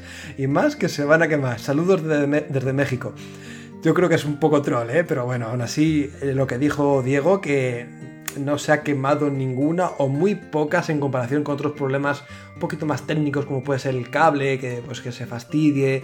Eh, no creo que sea una cosa exagerada como en otros lanzamientos que hemos tenido de, de otros dispositivos, de otros hardwares. Antonio Bueno, Mensaje para la fanboy de Alberto Rocha. Si no fuera por esa ortografía, podrías trabajar como espía en más de una empresa. Ni Microsoft sabe las que se han quemado y tú ya sabes cuáles son las siguientes. Déjanos tranquilos y vete con tu PlayStation. Ah, y un saludo desde mi One X. Pues lo dicho, Antonio, yo creo que ha sido un poco troleada de Alberto, ¿eh? No nos pongamos aquí de uñas ni nada por el estilo, ¿eh? ya os confirmo yo que es troleada, porque conozco al susodicho. Un saludo aquí a, al amigo Tentacruel que bueno, que nos dejó ahí la troleada y hasta yo no me daba cuenta que era él y te pregunté a ti, oye, ¿esto es troll? ¿Es un, fanboy? ¿Qué es esto? y bueno, y sobre lo de que se queman las Xbox, pues veis que la primera semana hubo cierto revuelo y en la segunda semana nadie ha hablado de esto, con lo cual es una señal que era el típico inicio como pasó con, con Switch, que cualquier cosa se magnifica. Efectivamente, bueno, con Switch y con todas, es que al final es, es el precio que algunos tienen que pagar por tener la consola de lanzamiento, claro. Wine Fan, un clásico ya Wine Fan, que por cierto tiene unos gustos similares a los nuestros, le veo por ahí por otros podcasts, por el de Generación Xbox, por el de MG Podcast, así que un tío con clase. De momento mi Xbox One X no ha explotado, ni se ha prendido fuego. Por lo que leo en los foros, soy uno de los pocos afortunados. Saludos. Pues nada, igual, no eres de los pocos, sino eres de los muchos que están disfrutando de esa Xbox One X. Ah, e-, esa frase iba con retranca, como decimos por aquí en Galicia. Esa es la retranca de la ironía. sí. Chan Lighter. Tengo la X desde el primer día y la he metido más de 40 horas de juego ya y no he tenido ni el más mínimo problema. Es más, estoy encantado con ella. Al lado tengo la PS4 Pro y los próximos lanzamientos los pillaré para la X sin duda alguna. Bueno, esto yo creo que va a ser la tónica habitual de todo jugador multiplataforma. Yo creo que en tu caso también casi todos los juegos o todos los juegos multiplataforma van a ir a parar a la Xbox One X, ¿no, Diego? Claro, pero yo además se añade que no tengo la Pro, tengo la PlayStation. Ah, que la tuya, vale, que la normal. La normal, es la de los pobres. Pero, pero sí, yo creo que si ya normalmente muchos, muchos multiplataformas los pillaban en Xbox, aun siendo muchas veces peor versión que PlayStation 4, por su comunidad, por los logros, por el mando, por, por comodidad al final, pues ahora con la X es que ya se suma todo, ¿no? Ya tienes la mejor versión y, un poco el ecosistema que a ti te gusta más o que más acostumbrado estás, entonces ya no hay duda. Hmm. David Gutiérrez, miles no, decenas de miles quemadas solo en el tramo que abarca desde San Clemente a las Pedroñeras. Madre mía, pues vaya, vaya incendios tenéis por ahí, ¿no? De, de Xbox One X. Asfalto. Xbox eh, X Sol y hoy en Game, en Amazon, esperaba hasta el 28 de noviembre, aunque bueno, todavía no me llamaron del Game, gracias cracks. Bueno, esto es un tema que yo creo que se habrán solucionado todas las reservas, yo creo que ya han llegado a sus destinos, a sus usuarios, pero es verdad que ahora hay como un peligro de extinción, como que no hay casi eh, máquinas Xbox One X a la vista hasta dentro de X tiempo, ¿no, Diego? Sí, dicen que el 28 de noviembre en Game tendrán stock o servirán a quien haya reservado ahora que tienen falta de stock. Por lo que se dicen en otros, em, en otros establecimientos tenían stock. Por ejemplo, mm, leí que en Carrefour, si la pedías online, que estaban sirviéndolas, por ejemplo, pero nunca sabes hasta qué punto es todo una, un apaño comercial ahí, igual de Microsoft, que quiere ir soltándolas poco a poco no sé muy bien cómo, funciona esto, hay especulaciones mm, sobre este tema de gente que piensa que intentaron hacer un Nintendo, ¿no? Hacer una falsa sensación de, escasez para provocar interés en el producto. Yo creo que lo que pasa es que se quieren centrar en la campaña más de Navidad y por eso están teniendo mucho cuidado con los stocks. Y una cosa, ya que hablamos de ventas, que lo podíamos haber comentado en las noticias, en la primera semana en, Inglaterra, 80.000 unidades de Xbox One ah, X y que es considerado un éxito y muy por encima de las expectativas que se tenían, así que una buena noticia y en general, como dijimos, la consola ha caído de pie, tanto en prensa como parece que en usuarios. Eh, la sensación es muy buena con respecto a la consola y hay que, hay que felicitarse por ello. Pues sí, enhorabuena a Microsoft por ese lanzamiento y bueno, esperemos que siga teniendo tantas ventas y tanto éxito como el que esperamos nosotros. Asfalto también nos vuelve a preguntar, eh, nos dice, soy de comprar juegos y luego los vendo para comprar otros. La pregunta es, como tengo un PC, me dan una clave en la caja para PC y aunque lo venda en Xbox, ¿podré seguir jugando en PC? No sé si se explica. Bueno, eh, yo creo que lo hemos entendido, ¿no? Es decir, si compra un juego que es Xbox Play Anywhere y lo juega en PC, aunque lo venden en Xbox, podrá seguir jugando en PC. ¿Cómo lo veis? ¿Esto es factible? Una vez que se canjea de alguna forma, ya no se puede revender, no se puede otra vez utilizar. Mm, no sé, yo, yo, creo que se refiere al físico, será, ¿no? Porque el digital, una vez que tú lo canjees, el código es el. Claro, sí, él dice físico. Que los físico, supongo yo.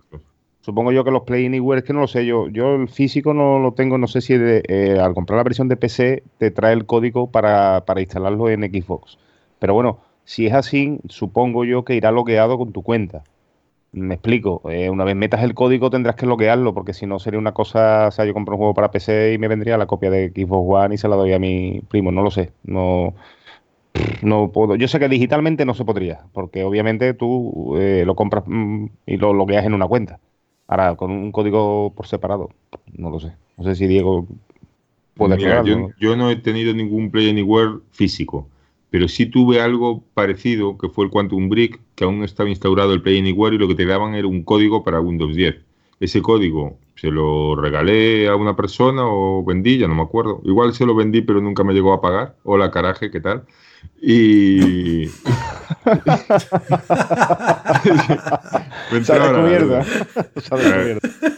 tampoco iba a hacer nada con, ese juego. Y sé que él lo estuvo jugando y sin ningún problema. Y supongo que será un código similar, que no habrá ah, pues una diferencia con respecto a eso. No lo sé.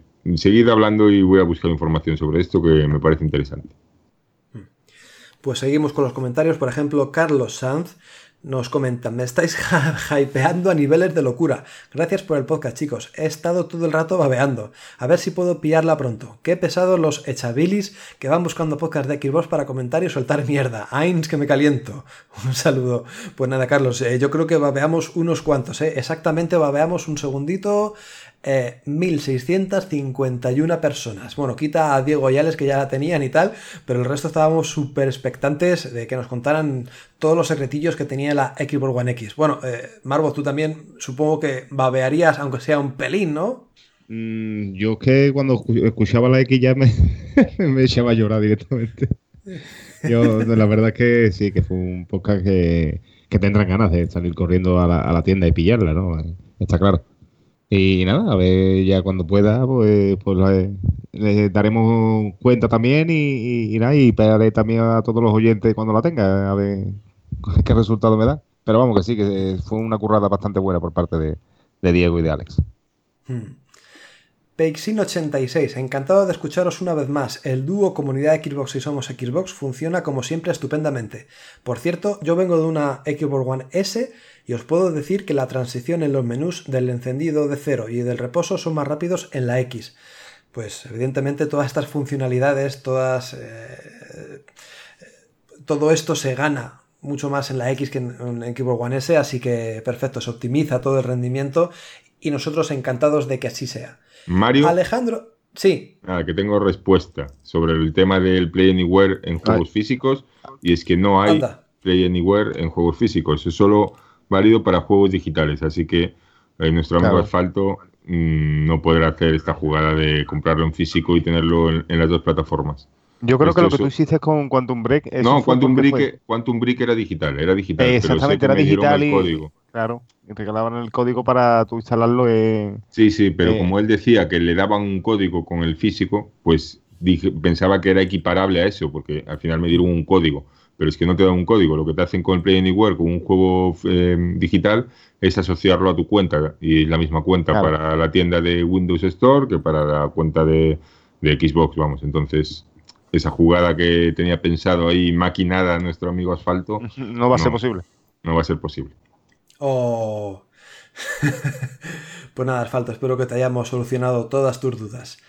Seguimos con Alejandro León, gran podcast chicos, tenía ganas de tener Xbox One X, pero después de escucharos a vosotros más ganas tengo todavía, lo único que todavía no puedo comprármela, pero me la compraré, y de momento seguiré jugando con mi Xbox One Fat que tantas alegrías me ha dado. Un saludo muy grande para todos y a seguir así, sois los mejores. Pues ya somos dos Alejandro, yo también estoy con mi Xbox One Fat, la, la clásica, la original, la gordita. Y yo, y yo.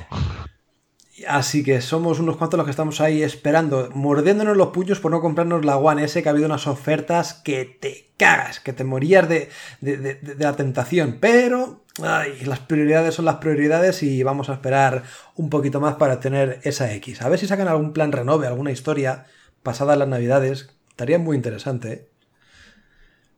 Pero bueno, mientras tanto esperar. Rafael Salcedo, genial vuestro trabajo, cada vez os superáis más y eso dice mucho de vosotros. Quería hacer el siguiente comentario. Soy muy de Microsoft, no solo en consolas, tengo la Surface, tuve Lumia, etc.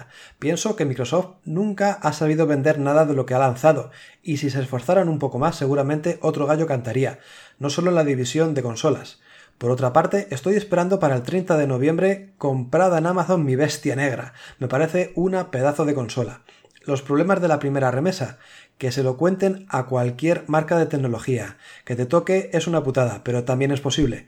La consola es lo que es, un pepino, y me da que va a llegar a mucha gente, porque la gente quiere lo mejor. Efectivamente, yo creo que esa es la mentalidad, ¿no? Del querer eh, la consola con mayor potencial, con mejores características, con mayor rendimiento, la más optimizada. Y creo que el Keyboard One X, todo el mundo es consciente de lo que tiene o lo que va a encontrar y por eso el mundo está todo el mundo está encantado con ella, ¿no? No esperan que sea otra nueva generación, ni mucho menos, simplemente lo mejor a día de hoy. Y ahí lo tenemos con Xbox One X. Yo creo que Microsoft en el principio de la generación se dio cuenta que solo con juegos que no pudo con Sony, porque hubo cosas que, que valieron más, o no, no, cayó bien la consola, no salió bien, parecía que le costaba rendir al nivel de PlayStation 4 en algunos juegos y, aunque tenían más exclusivos y en parte mejor, no, no le valió de mucho. Entonces yo creo que ahora se han centrado en el hardware y ahora que lo tienen y tienen el ecosistema bien montado, la retrocompatibilidad, ahora tienen un ecosistema brutal y todo bien. Ahora yo creo que es el momento de centrarse en el software, pero bueno, lo que dices, solo con los third party, el que quiera tener la, mejor versión de esos third party se va, va a acabar en Xbox. Y bueno, eh, eso, realmente eh, lo que digo siempre, que ha caído de pie la consola y que, y que va a estar aquí para, mucho tiempo, me parece. Sí, además que se ve que hay mucho apoyo eh, por parte de las third parties. El otro día me metí para hacer un, un artículo que lo leéis en comunidad de Xbox y hay mogollón de proyectos o de juegos que van a sacar su parche con su HDR o su 4K o simplemente que sean mejorados y ya está, pero bueno, que hay muchos proyectos en desarrollo y es una pasada verlo. ¿eh? Eso iba a comentar y me olvidé y estaba yo pensando que era lo que iba a olvidar y es que los desarrolladores de Wolfenstein, pues como parte de, de una corriente que está pasando, que los desarrolladores se van como sumando a esto, ¿no? Ya han comentado que para ellos que es un cambio muy grande en consolas, que es mucho más parecido a la versión de PC de lo que cualquier consola puede ser, que es más fácil trabajar con ella y que para ellos que siempre sienta el estándar ahora mismo en cuanto a consolas y que si ellos pueden hacer una versión lo más similar posible a, PC, la van a hacer. Y eso es una duda que tenía la gente, es decir, bueno, van a hacer la versión prácticamente igual a la de PlayStation 4 Pro, aunque tenga más potencial. Y yo siempre mantuve que hay compañías que puede que sí, pero que muchos desarrolladores siempre van a querer tener, tener acceso a, la potencia y a aprovechar la máquina a la que hacen su versión, porque es una cuestión ya de orgullo y de profesionalidad y, la gente quiere sacar lo mejor de una máquina y, estas declaraciones van por ahí y cada vez eh, a mejor, a mejor porque se va sumando más desarrolladores en esta corriente de opinión que, que yo creo que es lo que va a pasar, que no, no, no va a ser una máquina desaprovechada como muchos temían. Evidentemente no es una máquina o es un parche que das un botoncito y ya mejora 4K ni mucho menos, requiere un esfuerzo, pero bueno, si es fácil programar en Xbox One X o los desarrolladores lo ven posible, factible, hacerlo de una forma rápida y buena, oye, pues mira, contentos todo el mundo. Seguimos con los comentarios, a ver por qué voy.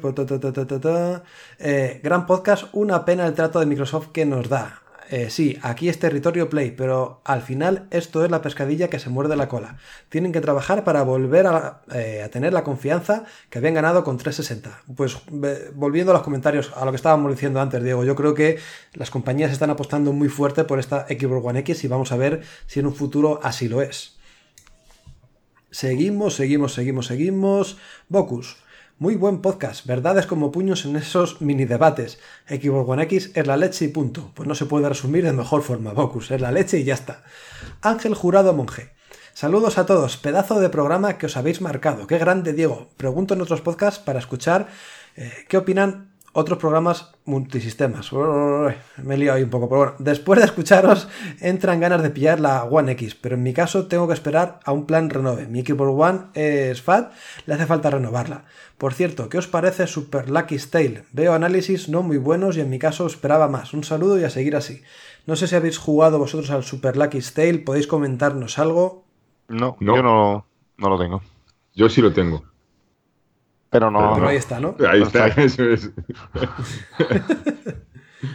Bueno, pues a ver si dentro de poquito podemos traer a alguien que haya jugado a Super Lucky Tale, a nuestro amigo Justo, que lo analizó para la web, y te comenta un poquito más en profundidad a ver qué le ha parecido este juego. Creo que mucha gente lo intentó asimilar o quiso asimilarlo con plataformas como Mario, y eso es inviable, eso es imposible. Esto es un título eh, con un corte mucho más infantil, mucho más sencillito, y para pasar un rato, pues ameno, divertido, y ya está pero no esperéis unos locurones de desafíos como puede ser un Super Mario 64, un Super Mario World o alguna cosita así, ¿eh? ni de coña. Pero bueno, como digo, entretenido sin más. Seguimos, Matt Murdock. Tremendo podcast, habéis tocado todos los puntos clave de la X. Da gusto escucharos. A veces pienso que sois el único podcast de videojuegos en el que se habla con sentido común. Grandes. Pues muchas gracias, Matt, por estar ahí semana tras semana, que también eres uno de los clásicos ya. Un abrazo a Matt que hace mucho que no sí, charlo sí, un saludito. Siempre nos dice que a ver si jugamos, echamos unas partiditas como aquella vez y, siempre los dejamos ahí abandonados y nunca, nunca nos juntamos. Tenemos que juntar ¿eh? un día para repetirlo de aquello de... Al de Division. El de Division, exactamente. eso fue épico, ese fue épico. Sí. de Multiplication. Michael nos dice, excelente podcast. Siempre los escucho en el trabajo y me hacen pasar unas horitas muy entretenidas.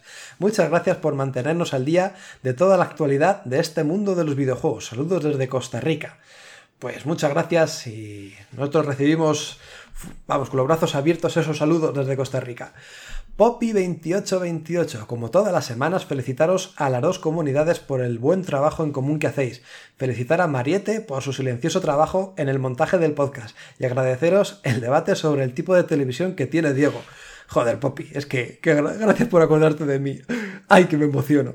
Pero ahora, ahora el tipo de televisión que tiene Diego ya no va a ser exclusivo de Diego, ¿no? ¿O qué? No, no, no. Porque precisamente hoy, hoy estaba pidiendo va a destrozar su minuto, verás tú. Seguimos con Anónimo. Yo me he quedado en 360 aún jugando a juegos y algunos ni los he empezado. Me planteaba comprarme la X, pero visto que aún no tengo televisión 4K HDR y las super ofertas en packs de One S 1 tera. Eh, bueno, y que hay super ofertas de packs de, de la Xbox One S de 1 tera. Sumado a que la próxima gen está a dos años según entendidos del tema, creo que me sale más a cuenta pillarme la S y esperar a la Next Gen. Esta es una duda que mucha gente supongo que tendrá. ¿Qué hacer? ¿No? Esperar eh, a ver si anuncian una nueva generación, no esperar, comprarse la S, comprarse la X. Ah, Diego, ¿tú qué puede recomendar a esta gente indecisa que no sabe muy bien qué hacer o si esperar a la nueva generación? ¿Va a haber nueva generación a todo esto? Esa es la duda. Yo creo que esa es la gran duda y creo que lo que ha hecho Microsoft ha sido darle un vuelco a esto que, puede que cambie, cambie este concepto de generaciones como lo conocemos y pasen a ser las consolas como ya son realmente PCs que tienen unas características y cada dos, tres años sale otro PC consola de la misma marca con unas características mejores, que no deja del todo atrás a la anterior, o sea, la anterior la vamos a seguir pudiendo usar, pero si queremos lo último, un poco un sistema más de móviles, espero que no sea anual, por supuesto, una cosa aparte sería inviable seguramente de cara a, los, a, los juegos, a los programadores, pero no porque ellos no lo puedan hacer, porque realmente en PC tú hay mil tarjetas gráficas y tienes que andar en configuraciones, pero es que en consola quieres subir de configuraciones. Y con esto de los dos o tres modos por juego, pues yo creo que vamos bien, nadie se queja y, esto abre esa puerta, ¿no? A que no haya generaciones. Lo que está haciendo Xbox con la retrocompatibilidad no es algo que lo va a tirar con una nueva generación que no sea retrocompatible, que sea completamente distinta. Es que eso ya cae de cajón. Entonces, yo creo que el, sistema de Microsoft va a ser cada tres años, cuatro años, sacar una Xbox más potente, que la anterior siga funcionando y igual la anterior de la anterior deje de tirar esos, esos juegos porque ya, ya sería mucho trabajo o lo que sea. Pero yo creo que van a ir por ahí y está saliendo también la X y, es una obra tan buena que un poco va a forzar a PlayStation a ello, porque aunque PlayStation están diciendo que no quieren retrocompatibilidad, que no sé qué, al final, a la hora de sacar una nueva generación o una nueva ya máquina, un avance, no pueden darle la espalda a esto cuando tu competencia está ofreciendo juegos de mm, que tus juegos sigan funcionando año tras año. Entonces yo creo que es un vuelco importante y va a ser apasionante. Personalmente, yo lo que me costó fue el año pasado no coger la S y esperarme ahora por la X. Pero ahora mismo yo sí me iría a por la X porque es un salto realmente importante. Si no tienes en la televisión 4K HDR, pues ya no lo sé, porque yo no he probado la X en la 1080. Dicen que sí que se nota, pero también la diferencia de dinero con estas ofertas de la S es muy grande. Es una duda que tiene que tener cada uno, pero si no lo dejaría de coger la consola porque alguien diga que dentro de dos años habrá otra. Yo creo que esto puede cambiar mucho y vamos a ver cómo evoluciona el mercado. Y además aprovecha, amigo anónimo, de que tienes tanto, tantos juegos de 360 para disfrutarlos en, la One S o One X o lo que tú quieras, incluso mejorados, ¿no? Con mayor rendimiento y oye, que no pierdes una generación por pasarte una nueva, sino que vas a tener, entre comillas, porque es verdad que es una lista limitada, no es todo el catálogo de 360, pero bueno, tienes ahí tus jueguecitos para jugar. Eh, como diría Diego, la retrocompatibilidad ha caído de pie.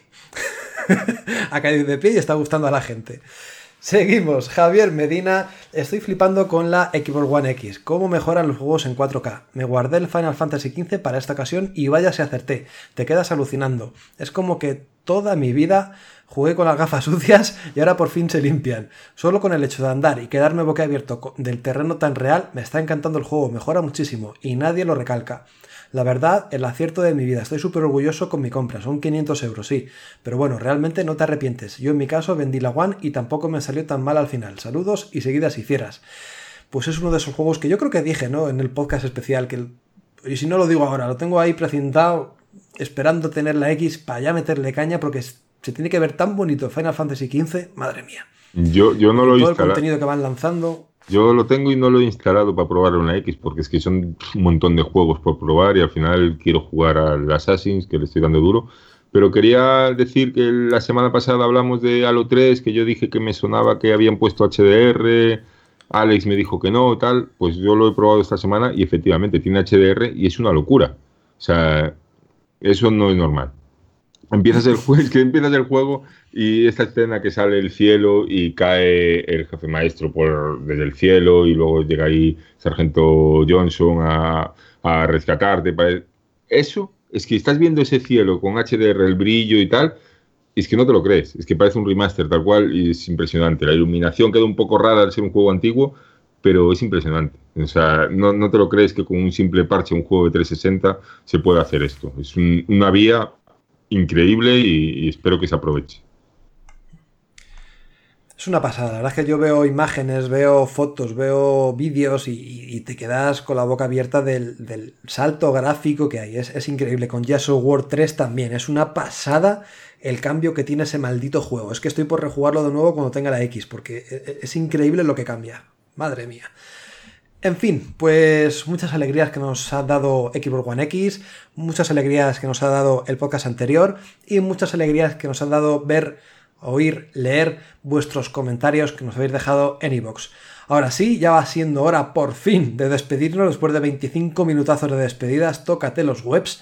Así que, amigo Diego, ya va siendo hora de chapar el, de chapar el chiringuito. Ha dicho webs, digo, a ver si de Ciruel.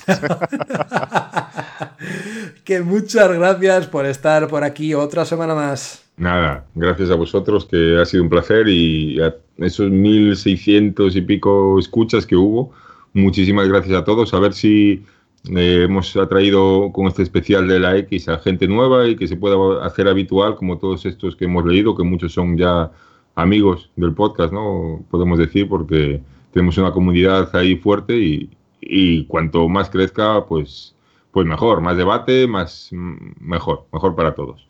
Así que muchísimas gracias a todos y, a seguir así, tanto vosotros como nosotros. Y en el minutito, pues toca hablar de Assassin's Creed Origins, que creo que voy a estar varias semanas hablando, ¿eh? porque hay un detalle que me gusta mucho, que es que este año parece el juego el año en el que se introducen como una serie de enemigos que yo he dado en llamar así porque me da la gana, transversales. O sea, enemigos que no están ligados a tu avance en el juego, no están ligados a un nivel, son enemigos que están por ahí en el juego y que te vienen a tocar los huevos o a hacer un incordio. Pasaba en Yakuza con Mr. Shakedown, que es un tío que anda por ahí, que puedes escapar de él o pelear con él, es muy fuerte. Si peleas con, con él te quita todo el dinero, si te gana. Y pasaba en Prey con este que se llamaba La Pesadilla, que es una especie de monstruo también que te aparece y dura tres minutos, lo tienes que cargar o esconderte. Y ahora pasa en Assassin's Creed con unos mm, enemigos que se llaman los filaques, que son una especie como de cazarrecompensas o algo así, que andan por todo el mapa buscándote. Y está muy chulo, a mí es algo que me gusta. Yo creo que es un poco herencia de los survival horror, del Clock Tower, de Hunting Ground, incluso de Resident Evil Nemesis o de Alien Isolation, hacía un poco algo así parecido pero ahora lo están adaptando a otro tipo de juegos y de, de otras formas y me parece súper interesante. Y en esta Assassin's Creed lo guay es que estos filaques, no sé si son ocho, así que te están buscando por todo el mapa, tienen nombre, tienen unas características cada uno en concreto y son fuertes y cada uno tiene una forma, una debilidad, una forma de matarlo y tal. Se podía haber potenciado un poco más esto de, del nombre o de la personalidad porque realmente está muy chulo saber que tienes unos enemigos con cara y ojos, digamos, que te están buscando pero está chulísimo y tienen como cierto rollo que está guay, como de vida propia, porque tú coges al águila y eh, vas por ahí volando con el águila, buscas donde hay un que es de esto y vas a ver lo que hace y está dando vueltas por ahí buscándote. Obviamente están buscando por todo el mapa y a lo mejor se paran con un campesino y con el águila puedes escuchar conversaciones y le está preguntando si te ha visto. Y es acojonante. Está muy chulo eso y, y mola. Me mola estos tipos de enemigos que están ahí como que no tienes por qué ir contra ellos. En este caso los filaques tienen como una recompensa final, que no es final exactamente. Hay unos, no sé si es aleatorio o son unos concretos, que tienen una llave y esa llave te sirve para ir a una zona. Pero bueno, eh, básicamente me gusta esto. Son como enemigos que están en el juego, que no están ligados a tu nivel ni a tu avance. No es un, enemigo de una fase, es un enemigo que está ahí y te puede encontrar y tú decides si escapas, si luchas. Me parece una idea muy buena que da muchas batallitas y historias narrativas más allá de, la historia del juego. Está guay, me mola. Genial, perfecto. Pues mola descubrir esos detallitos que no se dicen o no se anuncian en, el juego y al final uno se los encuentra y oye, pues dar un poquito más de chicha, más de vidilla al Assassin's Creed Origins. Eh, nos despedimos también de nuestro amigo Marvoz que ha estado aquí también como un cosaco, como un campeón, aguantando los envites del podcast. Muchas gracias por estar otra semana por aquí. Eh, pues nada, el placer es mío, como siempre, siempre digo, esto, este ratito son, son impagables. Además llevaba tiempo queriendo participar ya, porque, pues bueno, como repito, he estado liado de, de historias en casa y no, no me ha sido imposible, ¿no?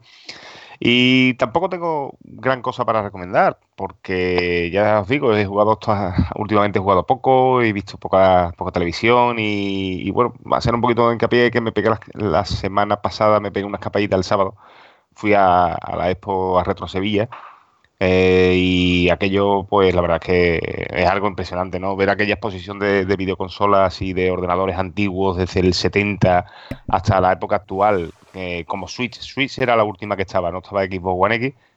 Eh, pero bueno, pasando por, bueno, por los Astran, el Spectrum 48K con su cassette mítico, las NES, eh, la Super NES americana, toda, o sea, todo el Pong, la maquinita esta antigua de, de, esta del tenis, ¿no? De los palitos.